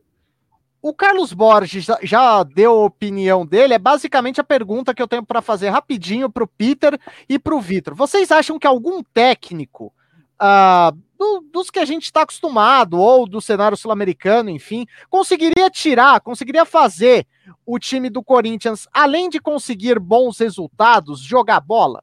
Peter. Sim. Quem? Quem? Paulo Bonamigo. Não, tô zoando, tô zoando. Falou. É, é, não, tô zoando. Eu não, não, não sei, não, acho que não. Acho que esse time, acho que esse time do Corinthians está. É, tem um elenco também muito fraco, né? Teria que ser um técnico muito inovador, com um pensamento muito diferente de futebol. Mesmo assim, não daria certo, porque o que deu para perceber com a saída do Thiago Nunes é que os jogadores mais antigos não estavam querendo muita mudança, não. Estão querendo esse joguinho aí, pô, a gente se defende aqui, pá, vai ter um contra-ataque. Né? Tanto que os caras estão abraçando aí o Wagner Mancini, faz tudo o que os caras querem. E os caras abraçam. Então, não sei. É, é, eu acho que tinha que ter uma grande reformulação no, no, no próprio Corinthians para vir um novo projeto para o Corinthians. Tu vai ver que esse Thiago Nunes vai dar certo lá no Grêmio. Esse Thiago Nunes vai dar certo lá no Grêmio. O problema não era ele. O problema não era ele. Então, eu vou, eu vou repassar a história do Thiago Nunes. Primeiro, eu mantenho a pergunta para o Vitão Rodrigues se algum técnico daria jeito no Corinthians. Só que sobre o, o, o Thiago Nunes, vocês não acham que ele chegou meio que o rei da cocada preta, de aquela história de só poder sair todo mundo da hora do almoço quando todo mundo acabar? Aquilo lá, se o cara me fala aquilo, eu jogo garfo nele. Pô, não, é não, tem condição. É, é, um personalismo, é um, é um, egocentrismo que é um negócio que não cabe em lugar nenhum, ainda mais num clube de futebol, ainda mais num, num Corinthians cheio de cobra criada. Mas, Vitor Rodrigues, o, o Thiago Nunes me parece que é óbvio que o Corinthians tem eh, inúmeros problemas, o Thiago Nunes eh, potencializou esses problemas, né? E, e assim, para você, você acha que o, o, que algum cara poderia dar um jeito, poderia transformar esse Corinthians em algo novo, já que o Thiago Nunes não conseguiu? Ele até tentou, mas não conseguiu, né? É, Tentou. É, ele foi o responsável por fazer uma ruptura de estilo num Corinthians mais retrancado, num Corinthians mais ofensivo, e, não deu certo. Até o começo até que não foi tão ruim, mas depois descambou. Eu não acho, Will, que nenhum dos técnicos disponíveis que a gente citou no começo falando do Santos, nenhum desses daria um jeito no Corinthians, que a gente tá falando de um, de um cenário ali de treinadores nota 6, 7 ali, de mais do mesmo, de Dorival, de Fernando Diniz. Mas eu tenho convicção que se o, o Jorge Sampaoli pega esse time, esse elenco, com essas peças, ele faz o time render mais. Porque eu vi o que ele fez com o Santos e eu vi o que ele fez com o Atlético Mineiro. Eu vi. Ele pega, pega o time consegue, em poucos jogos, fazer o time jogar diferente, de ser agressivo, de ter intensidade, de pegar a bola, de correr atrás da bola até os 90 minutos tentando marcar em cima, trocando peças para você ficar o tempo inteiro marcando em cima. É, é, eu sei que tem treinador que conseguiria tirar mais esse time. Dos que estão aí, infelizmente não. O Dorival Júnior não vai revolucionar, o Fernando Diniz não vai, o Lisca não vai, o Osório não vai, embora seja meio revolucionário, até pejorativamente foi chamado de professor Pardal nos tempos de São Paulo. Agora, para o Corinthians, eu acho que não, não, não daria certo. Não daria certo, não. É, para colocar esses, manteria. Manteria o Mancini, vai fazer o quê? Vai, vai, não dá, não adianta, não, ninguém inventou a roda, esquece. É, esse, é isso aí, vamos assim até o final. Mas tem treinador capacitado. Você acha que o Guardiola não é da jeito nesse Corinthians? Não, cara, você acha que o. Por... Eu tô, tô viajando. Mas você, acha tá que o, o José Mourinho não melhoraria esse time do Corinthians? Sei lá, tem mais identidade. Aqui a gente tá falando de um nicho de treinadores médios, medíocres, que é o que o elenco do Corinthians pode oferecer para o momento. Então, chegamos mas, aqui. Mas a... só uma coisa, mas, ô Vitor, o, o, o, que, é, o que tá acontecendo é que os jogadores não querem essa mudança. Será? Será que os caras iam vetar foi, o Guardiola? O, o Corinthians conseguiu. O Guardiola vai fazer um frila para nós aqui de graça. Você acha que os caras iam falar, pô, peraí, vamos jogar para frente? Não era melhor voltar o Carilho, mano? Eu não sei, velho. Eu, ah, como não, jogador, é. pô. Se eu sou jogador, né? Eu não posso. Lá dentro a gente sabe que as coisas não funcionam assim. Ah, se eu sou jogador, pô, que a, dire... que a diretoria escolheu, eu vou fazer.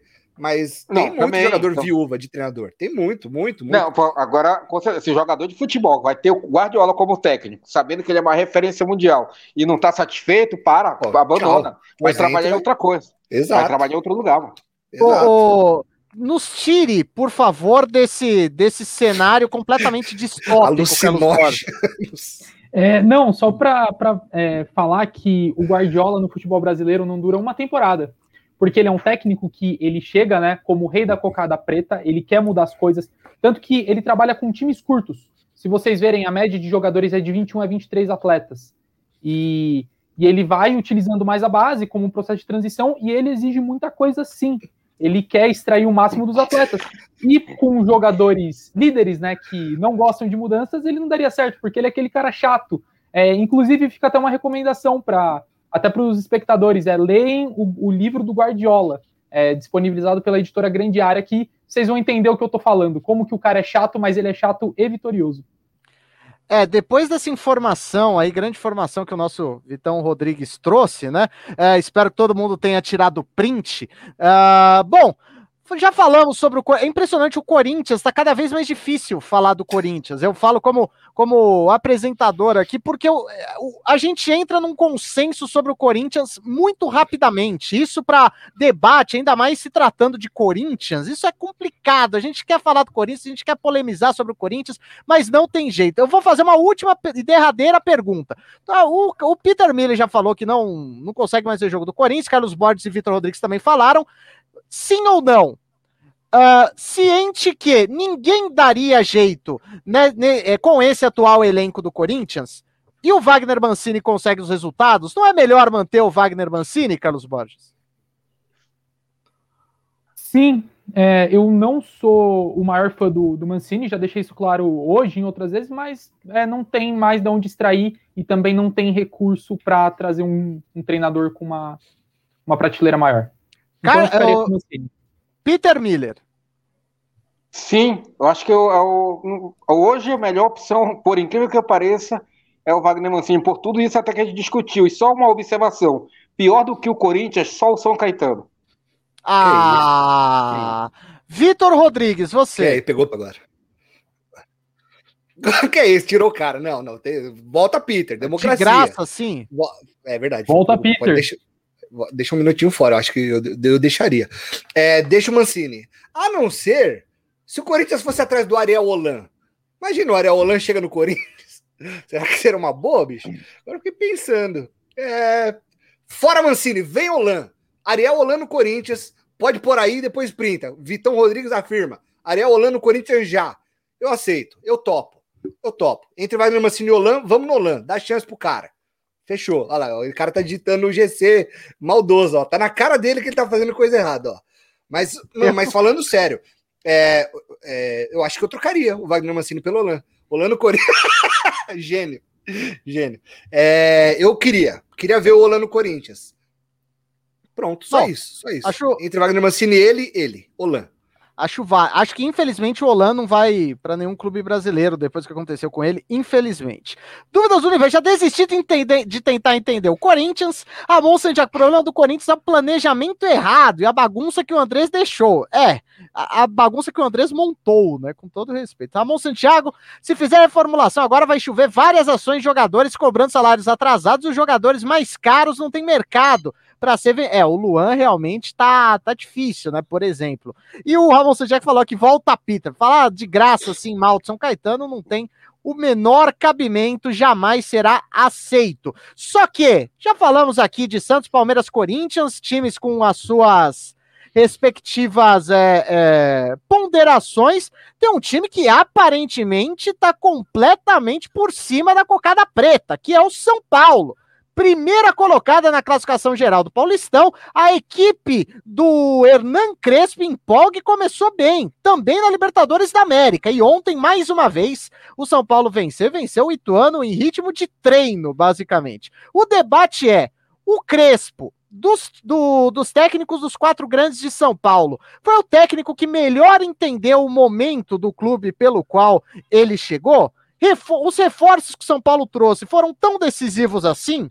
E o que, que torna o treinador de São Paulo a bola da vez? Ou os resultados, o trabalho feito por ele, a exibição? Como é como explicar esse esse bom momento do São Paulo, do Crespo, esse bom início, Carlos Borges? É, vamos lá, vamos por, por, partes. O que eu gostei da pauta, inclusive, mandar um abraço para o pauteiro, que eu acho que nesse ponto do São Paulo ele foi muito bem, porque uma coisa está ligada dire, diretamente à outra e que justifica é, essa boa fase, esse bom momento do Crespo no comando. Quando o Crespo chegou no São Paulo, é, São Paulo, até aquela frase dele que até virou camisa, né? É, onde as pernas não aguentarem, vai com o coração. Então ele já assumiu um clube sabendo que estou pegando é, uma encrenca, né? Porque quando ele chegou, o São Paulo estava uma encrenca. Agora hoje tá todo mundo em paz e amor, lua de mel e tal. Mas quando chegou, pós Fernando Diniz, é, jogador fazendo bico, é, salário atrasado que ainda continua com salário direito de imagem, um monte de embrólio nessa parte financeira. Mas o, quando o time é, em campo tá mal, todos os problemas ficam muito maiores. É, e ele chegou já sabendo disso. Ok. E aí, quando ele chegou, ele colocou uma formação que é histórica para o São Paulo, né? Que é o 3-5-2, que foi assim que conquistou o tri campeonato brasileiro consecutivo. E isso já é, afetou a memória né, do, do, torcedor. Pô, o cara chegou 3-5-2 e tal. Legal. É, também era a formação que ele utilizava, não estou falando que ele só utilizou por conta disso, também o material que tinha no São Paulo era a melhor opção, demonstrou ser a melhor. E é, ele já sabia que estava num elenco que está numa fila, é, não dava para chegar fazendo uma mudança muito radical, tentou aproveitar algumas coisas do Fernando Diniz, nada de tático, mas sim técnico, sobretudo a saída de bola, o toque curto. Isso é uma herança do Diniz, mas falar que tem alguma coisa tática, eu vou estar tá mentindo, porque não tem. É um time totalmente diferente na defesa e no ataque do que o time do Fernando Diniz. É, e os reforços, sim, os reforços foram muito bons. É, são refor foram reforços precisos. Seis jogadores. É, eu ainda estou meio receoso com a contratação do, do William. Nada contra o nosso Will, mas o William do São Paulo é. Ainda não entendi porque é um veterano, não está no auge físico, ganha muito. Achei um pouco estranho, mas. Enfim, é, e o porquê, né, a última pergunta torna o treinador de São Paulo a bola da vez, os resultados. São sete vitórias consecutivas, sete vitórias jogando bem e também com um padrão de jogo e um padrão de jogo efetivo. É, até que a gente estava falando num dos pós-jogos, Will, o, o, São Paulo agora não precisa de aplausos, precisa de resultado. E o resultado está conciliando com a boa atuação e isso faz com que o Crespo caia nas graças da torcida São Paulina. É, eu tenho uma ponderação, não é nem em relação ao que o Carlos Borges falou, mas eu tenho uma ponderação aí, duas, na verdade, ao Hernan Crespo, eu acho que vocês vão me entender. Peter Miller, sobre A voz falhou aqui, desculpa. Peter Miller, sobre tudo o que uh, a gente colocou aqui no banner, o que você tem a dizer? Inclusive, enquanto Peter Miller fala, você deixa o seu like. Quanto mais like, melhor para você, melhor para mim, melhor para todo mundo. Continue ajudando a rede contínua. E deixa o like aí, como diz o Carlos Borges. Ô, Peter Miller, vem cá, que, que, qual o segredo de Hernan Crespo? Olha, eu, eu quando ele chegou no São Paulo, eu achei que ia ser um fiasco como tudo que vinha acontecendo com São Paulo, né, ultimamente. Jurava mesmo que ia ser um grande fiasco, é, que a diretoria contratou sem conhecer o técnico. Né, é, aliás, é até uma questão que eu tenho, se conhece mesmo o Crespo, se foi, foi a loteria mesmo e está dando certo, né? É, realmente, ele arrumou o time. Agora, é, é, convenhamos, né? Ele, ele faz essa tática 3-5-2, né? Mas ele também demorou para colocar o Daniel Alves lá para o lado direito. Agora que ele tá de ala, né? Por quê? Porque o. o... Calma, calma. O, Fer... Dois o Fernando meses Diniz... de trabalho, o cara demorou. Não, mas no, no começo ele não colocou. E o, e, o, e o problema do São Paulo era isso: o Daniel, era, era, era tirar esse Daniel do meio de campo, que o Fernando Diniz não tirava, e o Daniel Alves não queria sair também. E aí chegou um técnico que, é, que tem uma história no futebol, tem força, tem peso, conseguiu fazer as alterações que, nesse, que era necessário no São Paulo, o rendimento do Daniel Alves melhorou, o time está bem, está bem estruturado em campo, sabe o que faz em campo, não está perdido. Três zagueiros aí, é muito genial ele colocar o Léo como o, o, zagueiro que sai pela esquerda, o Arboleda está fazendo bem o papel pela direita também, né? Ainda tem o Miranda no banco, caso um tenha que se machucar ou seja expulso, você tem até reserva para poder manter é, essa tática com, com três zagueiros, que eu acho que é muito bom. O Reinaldo melhorou muito também, a sua produtividade em campo, né? É um dos melhor tá dando passe aí para gol, é um dos é, líderes de assistência, se não me engano, do São Paulo já na temporada. E já era, já tinha muita assistência antes, mas agora aumentou muito mais, né? O, o Éder, para mim, sempre foi um jogador muito bom, tá fazendo alguns gols já, e daqui a pouco eu acho que ele já fica como titular. É o Pablo que eu acho que realmente não consegue se desenvolver aí nesse time do São Paulo. Então é um time que está interessante no, no jogo da Libertadores para fechar com chave de ouro aparecer esse meia, né? Para combinar com esse 3-5-2 que é o Benítez. Agora, aqui, o adversário também que o São Paulo jogou não conta. E é outro ponto que a gente tem que analisar. É, é, apesar da boa campanha do São Paulo, apesar de estar tá com sete jogos com vitórias, tá faltando mais desafio aí. Então, eu não vou sair gritando que o São Paulo é, vai agora disputar o Campeonato Brasileiro, vai ser campeão da Libertadores. Não. Tem que esperar maiores desafios para ver como é que vão, vai agir esses jogadores. Porque a gente sabe que uma derrota ali ou uma derrota aqui, que vai acontecer em algum momento, São Paulo não vai ganhar todos os jogos, vem a pressão e aí como você vai administrar tudo isso? E às vezes o time pode sair caindo. Né? Porque o ano passado eu tinha certeza absoluta que o Diniz não ia ser campeão brasileiro. E a, e a mídia, a grande mídia, já estava cheio de palhaçada, né? E não sei o que, Diniz jogando água no Luciano, e não sei o que, papapá, e acabou, pô. Não deu. Entendeu? Eu não estava caindo nessa, cara. Eu não estava caindo nessa. Entendeu? Acho que o trabalho do Crespo é melhor do que o, é, é mais convincente. Tem tudo para crescer, mas eu, eu, tô, eu tô querendo uma amostra maior, com mais dificuldade. Tá? É, é um time que pelo menos já não tropeça em qualquer time, que antigamente tropeçava. Pelo menos já parou de tropeçar. Então já é uma, um avanço. Agora a gente tem que ver os grandes jogos. E o Palmeiras, é, ganhou do Palmeiras. Palmeiras. O Palmeiras veio com aquele 3-5-2 todo estranho. Né? Você tem jogador, você tem Mike e, e Vitor Luiz. E aí eu acho que até o Abel queria perder aquele jogo. Né? Porque se ele mete o time titular e perde, a cobrança vai ser maior. Agora ele, não, botei o time reserva aqui e tudo, então posso perder. E, enfim, tá faltando. Eu tô querendo agora um grande desafio. E vai ter domingo e vai ter domingo contra o Corinthians, com esse time ruim do Corinthians, por quê? Porque o único jogo que, o, que esse, essa ruindade do Corinthians joga é contra o, o, São Paulo. Então ali eles vão dar um gás a mais, vai dar uma dificuldade, e bora ver aí. Se, aí se o São Paulo atropar, passar o carro no Corinthians, aí eu já começo a olhar, opa, opa, parece que temos alguma coisa aí. Mas aí eu quero ver contra o Flamengo, aí a gente, aí a gente vai a gente vai começar a entender melhor. Mas realmente, o, o início de trabalho do Crespo, na minha opinião, é espetacular. Para um time que já vinha de uma crise enorme com a perda do, do título brasileiro.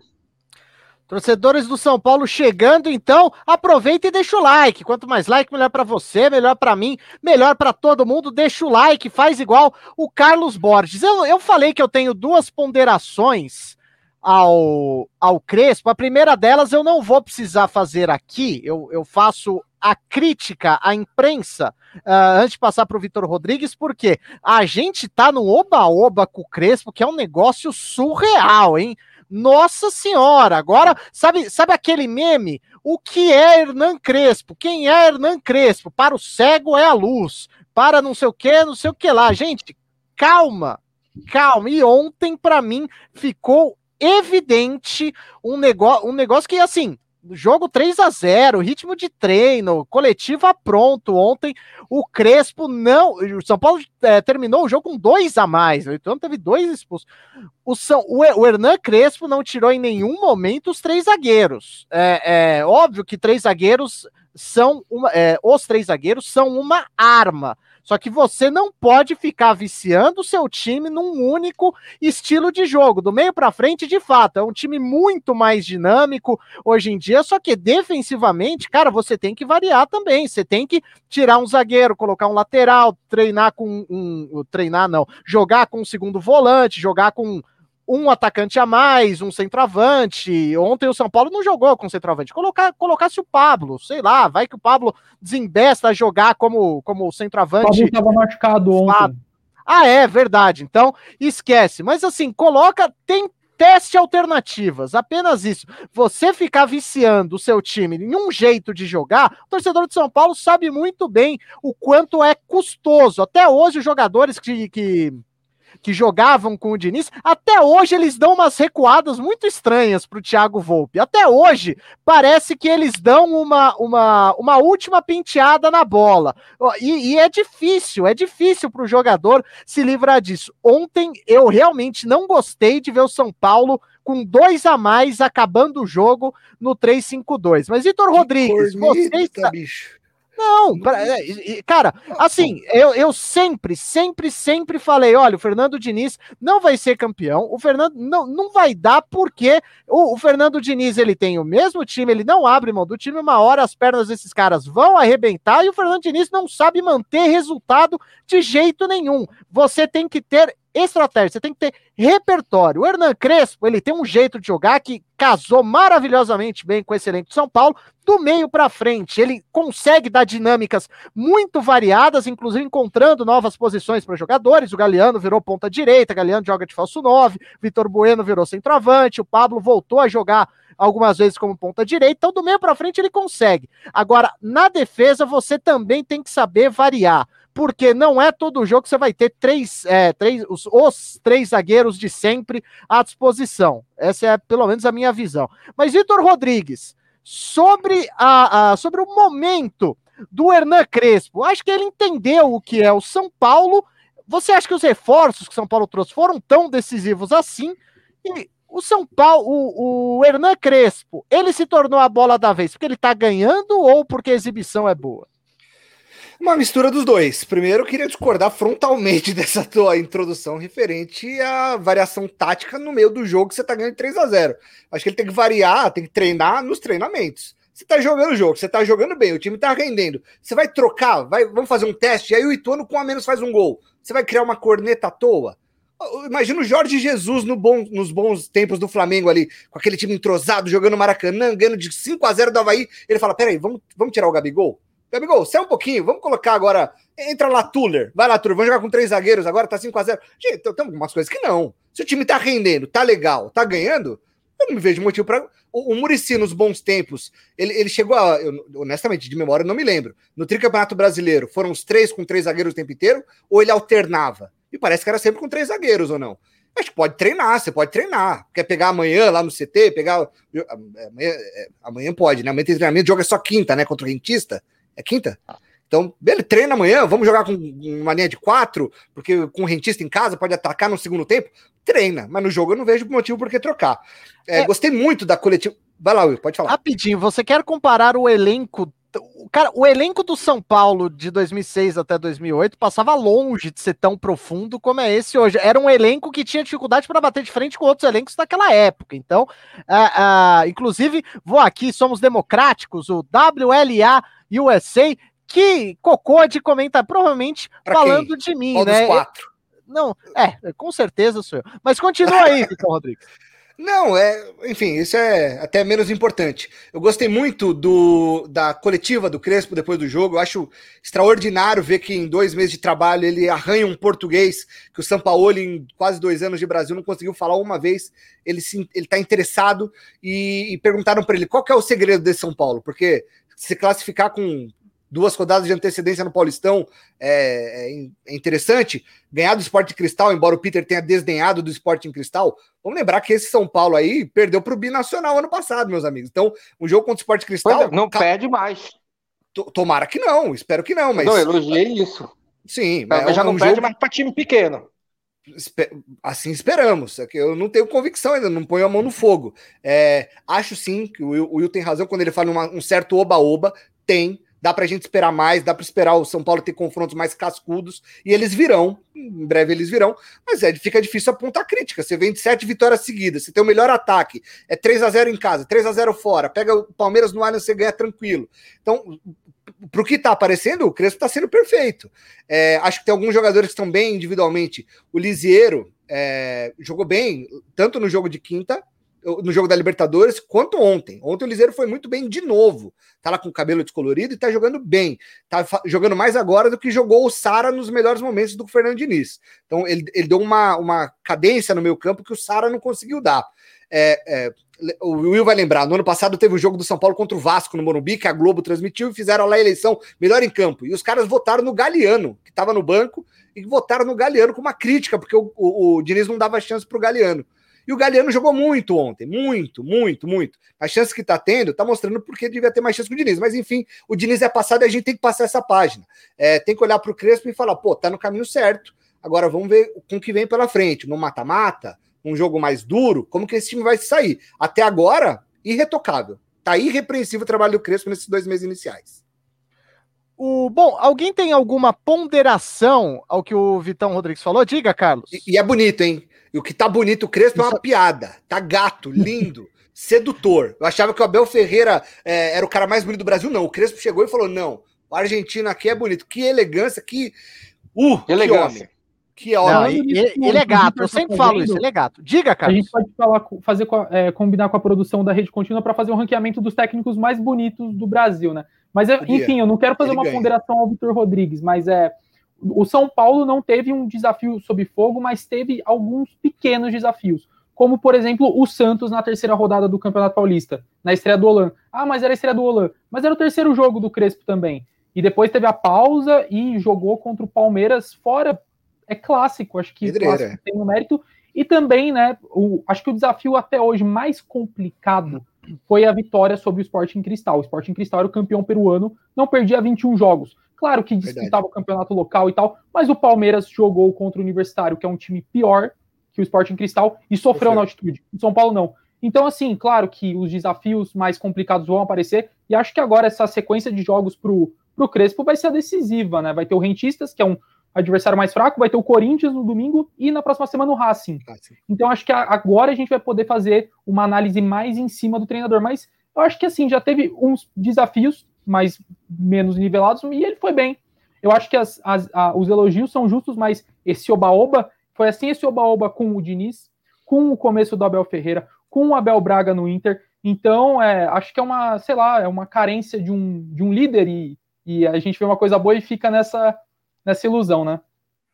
Não, e mais do que isso, é sempre com o técnico, né? Porque o técnico ou ele não presta, ou, ou, ele é besta, ou ele é bestial. Mais do que com o jogador. Com o jogador a gente tá acostumado àquela, aquele jogador que tá lá para compor elenco, ele entra às vezes bem e tudo mais. Com o técnico, ou o cara é muito bom, ou o cara é muito ruim. Não tem nem goleiro, nem centroavante, que é assim que são outras posições que decidem jogos. Eu acho realmente me causa espécie essa esse oba-oba e também a crucificação de, de determinados técnicos. Pois bem, uh, acabamos de falar dos quatro grandes aqui. Opa, diga, Peter. Não, eu tenho um complemento é, é, em relação a, a, isso aí que vocês estavam falando, né? Principalmente do Oba-Oba, já estava na hora da mídia começar a, a, a entender um pouco mais de futebol, deixar de ser repetitiva. Né? É, um, é, é, é, brilhante o início de trabalho do Crespo, é brilhante, mas eh, falta, e na minha opinião, ainda não teve um grande desafio, que é onde eu quero ver quando tiver o desafio, que aí a gente vai começar a entender como é que vai ser o projeto para um campeonato a longo prazo, como é o Campeonato Brasileiro. Né? O, o que eu já elogio é a mudança de postura, é um time já bem compactado e um time que já não tropeça mais que era o que o São Paulo adorava fazer, a tropeçar. Hoje já não tropeça mais. Pegou um time que tecnicamente é pior, tá passando o carro. Então, para mim, já é, uma, já é um grande avanço. Agora, daí, ficar com toda essa babação, eu acho, eu acho que, sei lá, às vezes o cara, o cara, o cara tem jornalista aí, já tá há 30 anos, ainda tá nessa, ainda tá caindo nessa. Eu acho que tem, tem, tem que levantar algumas questões. Em relação à beleza do, do Crespo, concordo com o Vitor Rodrigues ele acho que ele só perde pro Bonamigo, porque o Bonamigo, o homem bonito. Você ia falar do Guto Ferreira, do Gordiola. Mas você viu o que aconteceu com o Guto Ferreira, o cara lá sacaneando com ele, jornalista? Que palhaço, né? que o cara vai falar uma coisa dessa? Mas enfim, é isso. Exato. O Alisson Ribeiro, quando a gente tá falando do Holanda Corinthians, se não aguentou a pressão no Santos, aguentar no Corinthians. É, é, realmente é, é, é com, é com maior, todo respeito é à torcida do Santos, é um negócio completamente não tem paridade, né? Fares, eu gostaria de saber a opinião do COF da depressão. Então, um grande abraço aí, Faristor. Uh, dúvidas do universo. Falando de apostar, lembrando dos 3 Ô, mil louco. que ganhei na aposta semana passada, cara. Como Mano, assim? Me ajuda. Pois é, grande dúvidas do universo, grande abraço. RPA, meu Palmeiras não para de perder. Calma, RPA. É, é, cara, é completamente circunstancial, pode ficar tranquilo. Aqui mais uma vez o WLA USA tá me cornetando aqui. Do universo, tava aqui pirando, vendo o vídeo da, da skin do Neymar no jogo Fortnite. Eu não manjo nada de Fortnite. Nem e o Carlos Monstruoso, Green Noise. WLA USA. Seu pai é seu marido. Tá bacana o clima aqui. Que Deixa isso? o like. A gente gosta do, dos seus likes, gosta dos comentários. Deixa o seu like. Isso, Carlos. Quanto mais like, melhor para você, melhor para mim, melhor para todo mundo. E para encerrar, é claro, a gente não pode encerrar sem todo mundo pagar mico aqui. Chegou a hora Bora. dos palpites. Começando, ordem cronológica, amanhã, 7h15 da noite. Esse jogo se tornou eu tô curiosíssimo para ver esse jogo depois dos acontecimentos recentes. Will, eu tô decepcionado com você, Will. Oi? Eu estou decepcionado com você. Por quê? Porque hoje você não fez. E comigo é no reloginho. Vai Ah, girar. Você, faz- você tem que falar isso. Você Bordão, precisa é bordão. falar isso. É bordão, fala- é bordão. Não, tudo bem, vamos lá. É, bom, então os palpites, como é comigo, você sabe, né? É no esquema do relógio, palpitando aqui, começando com Carlos Borges. Boca Juniors e Santos, pra mim, vai ser 2 a 0 pro Boca. Difícil. Até porque o Boca também. Mas acho que dá Boca, 2x1. Peter Miller, 2x0 pro Boca. Vitão, 4x0 pro, pro Boca. 4 a 0 4x0. 4x0. Caraca. Pegou ranço, pegou ranço da situação. Peguei. Acho que o Santos vai sofrer na mão do Marcelo Fernandes. Amanhã, nove e meia da noite, tem Palmeiras e Independiente Del Valle. Pra mim vai ser 2 a 1 na marra, Carlos Borges. 2 a 1 Palmeiras. 3x1 pro Palmeiras. Peter Miller, 2x2. 2 a 2 Vitão, 4x0 pro Palmeiras. Fácil, tranquilo. O, o Del Valle não ganhou do, do, do Defensa e Justiça em casa, gente. Pô, o que, que leva aquele que vai vir aqui e tirar ponto do Palmeiras? 4x0 Palmeiras. 4 a 0 Cê- Se for no tá- 3-5-2, empata. Não. Ganha qualquer Palmeiras, no 3-5-2, empata. o, o, de- o Independiente Del Valle não sabia que tinha um hater aqui entre nós, que é o, o Não, Vitão não hater. Acho que tá Eu sendo um time muito superestimado. O Grêmio, o Grêmio perdeu porque o Grêmio perdeu do próprio Palmeiras também, há pouco tempo atrás na final da Copa do Brasil. Não, não me impressiona mais o Del Valle. Já, acho que o hype dele já passou. Bom, então tá bom. Dúvidas do Universo, nem sei o que falar do jogo do Santos e pro Verdão, 2 a 1 pro Verdão contra o Independiente Del Valle. Temos mais palpites também. Agora eu quero ver. Quinta, 7h15 da noite, É bom. Corinthians e Penharol. Pra mim vai ser 0 a 0 Carlos Borges. Vai ser 2x1. Um pro Corinthians e um pro Penharol. Ah, Quê? ó, 2, 1, 1, 1. Dois, Ah, um, tá, dois. Um pra cá. Ó. Peter Miller, vai você. 2x0 pro Penharol. Tá. Rapaz, Vitão Rodrigues. rapaz. 4x1 pro Penharol. 4x1 pro Penharol. Vocês vão ver só. Vocês vão ver Tá só. bom. 4x1. Palpites agora, quinta-feira, nove e meia da noite, São Paulo e Rentistas. Pra mim, São Paulo 3 a 0 E um adendo, o que o São Paulo gosta de bater em time uruguaio na história é um negócio que é inacreditável. Eu vou de 4x0, mas pode ser mais. Roubou meu palpite. Rentistas é- palpite. Estreante na competição e é um time limitado tecnicamente. Então, tá Paulo. Empatou com o Racing como? Eu não assisti o jogo contra o Racing, mas conseguiu um O- ponto no Racing O, o como? Racing tá muito mal também. O Racing teve mudança de técnico, é, jogadores machucados, ainda tá encontrando um padrão. O, o Racing- bicho. O bicho, Pa- desculpa, mas o bicho papão, além do São Paulo nesse grupo, é o Sporting Cristal. O Racing no Rentistas, Racing Fase- treinado É por muito- Antônio Pizzi, fraco, É. e quatro jogadores agora testaram positivo para coronavírus. Então, como eles testaram nessa semana, não vão enfrentar o São Paulo. Então, além de tudo, tem isso. Peter Miller. Olha, se você foi no 4x0, eu vou no 5. Não, eu fui no 3. Carlos Não, foi no o 4. 3, 4, 5. 5. Então, Vitão Rodrigo vai de 6 a 0 São Paulo. 6x1. 6x1. Não menospreza o ataque do Rentista e também o Volpe não tá lá aquelas coisas, hein? O Volpe tomou um ou dois gols aí no ano que defensáveis. Então vai ser 6x1 pro São Paulo.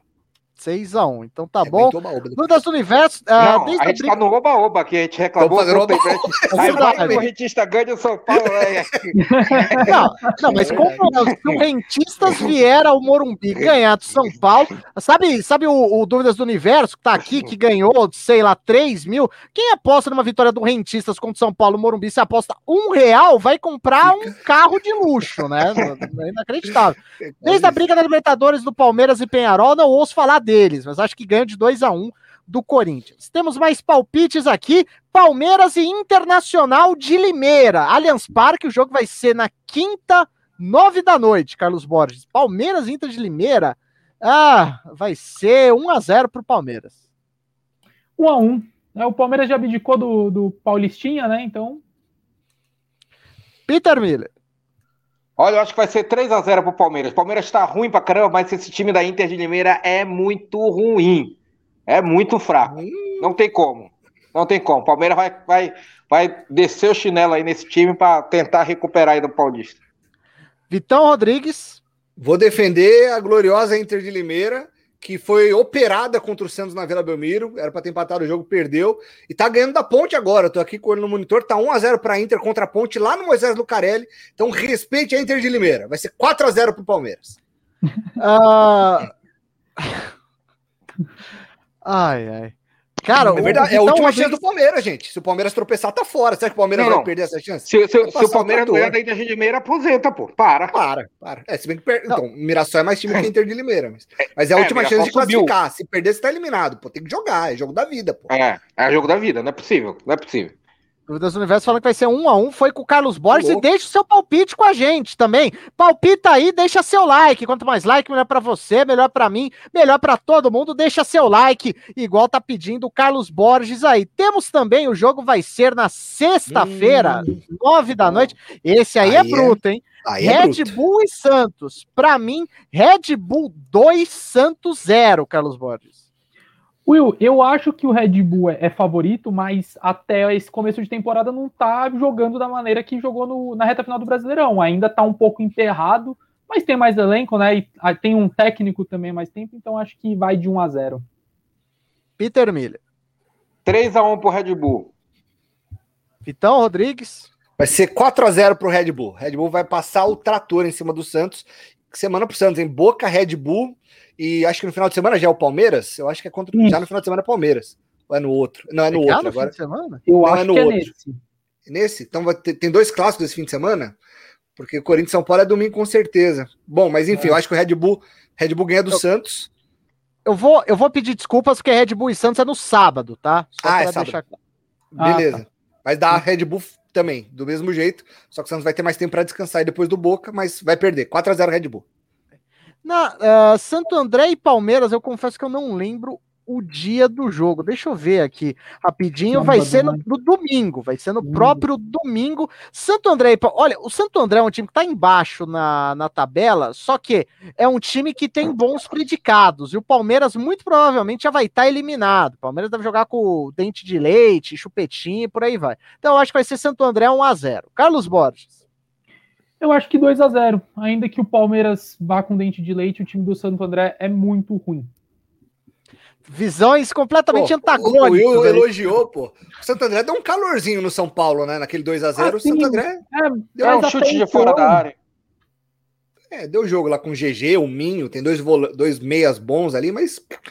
Bom, vamos palpite okay. do Peter. Peter Miller.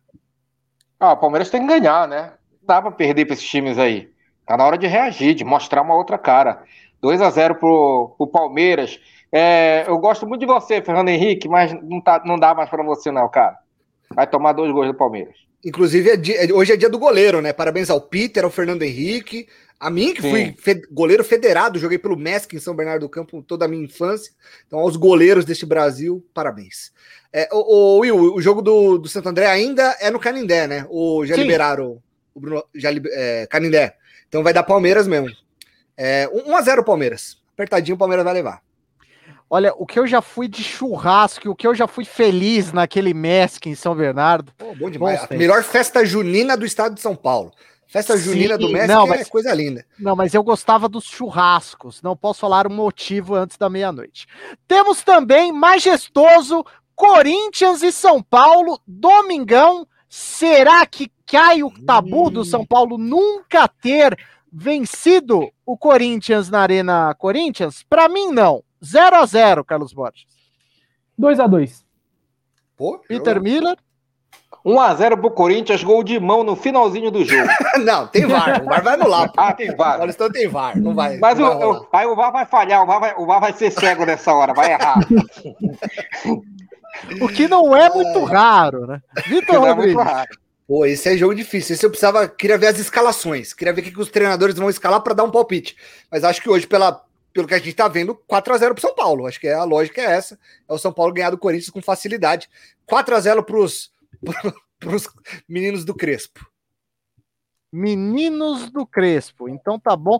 Vamos lá. Eu vou pedir o destaque final de cada um de vocês, um destaque final bem rápido, só que eu vou quebrar a minha regra Tudo por conta disso aqui, ó. Vai!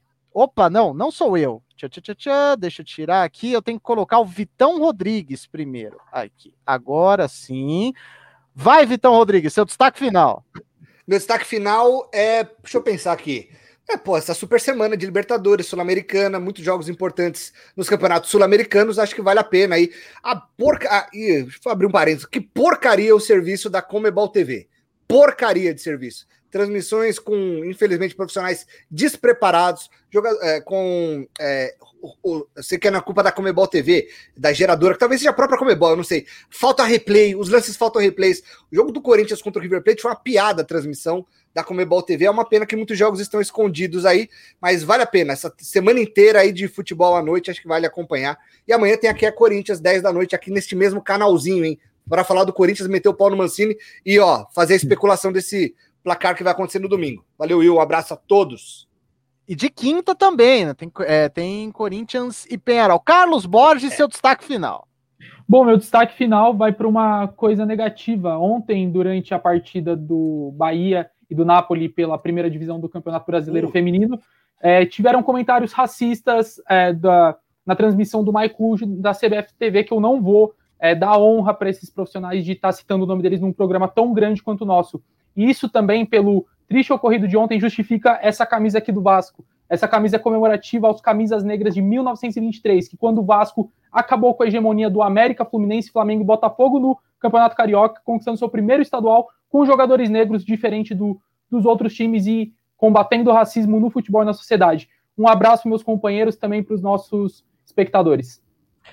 Eu tive que lutar contra o teu racismo como diria a torcida do Vasco da Gama. Peter Miller, seu destaque final. É, é, é falando aí, é, implementando mais o que o Carlos Borges falou, né, é lamentável, né? Lamentável você ter jornalistas, não sei se são, entendeu? Que, que faça esse tipo de, de comentários, né? Então, putz, é, é, é aquilo, né? São cara, eu, eu tô vendo muita coisa hoje, eu fico hoje só observo, né? E eu tô observando muita coisa nesse período de pandemia, né? E estou muito triste mesmo, muito triste com a nossa, com a nossa profissão, né? É, está lamentável no meio de comunicação. É, aquele, eu, eu, vi lá o Bial, ixi, não, para, para, senão eu vou ficar estressado. Entendeu? Lamentável, que só furada, só furada, impressionante. Bom, mas tirando isso, Fico feliz em voltar aí para fazer o programa. Há um tempo que eu não fazia o programa. E ao lado do, desse, do MacBook, aí, que é o Will Ferreira, né? do, do, grande Carlos Borges, que fala como ninguém, e o, e o gênio Vitor Rodrigues também, o homem da RC. Ele, ele só não é mais bonito que o Bom Amigo, mas depois disso é o mais bonito que tem no Brasil. É que o, que o Peter Miller certamente nunca viu o Nino Cirilo, nem a, cabe, nem a cabeça não, dele. Não. não falei com a cabeça. Com essa eu me despeço. Muito boa noite. Até a próxima.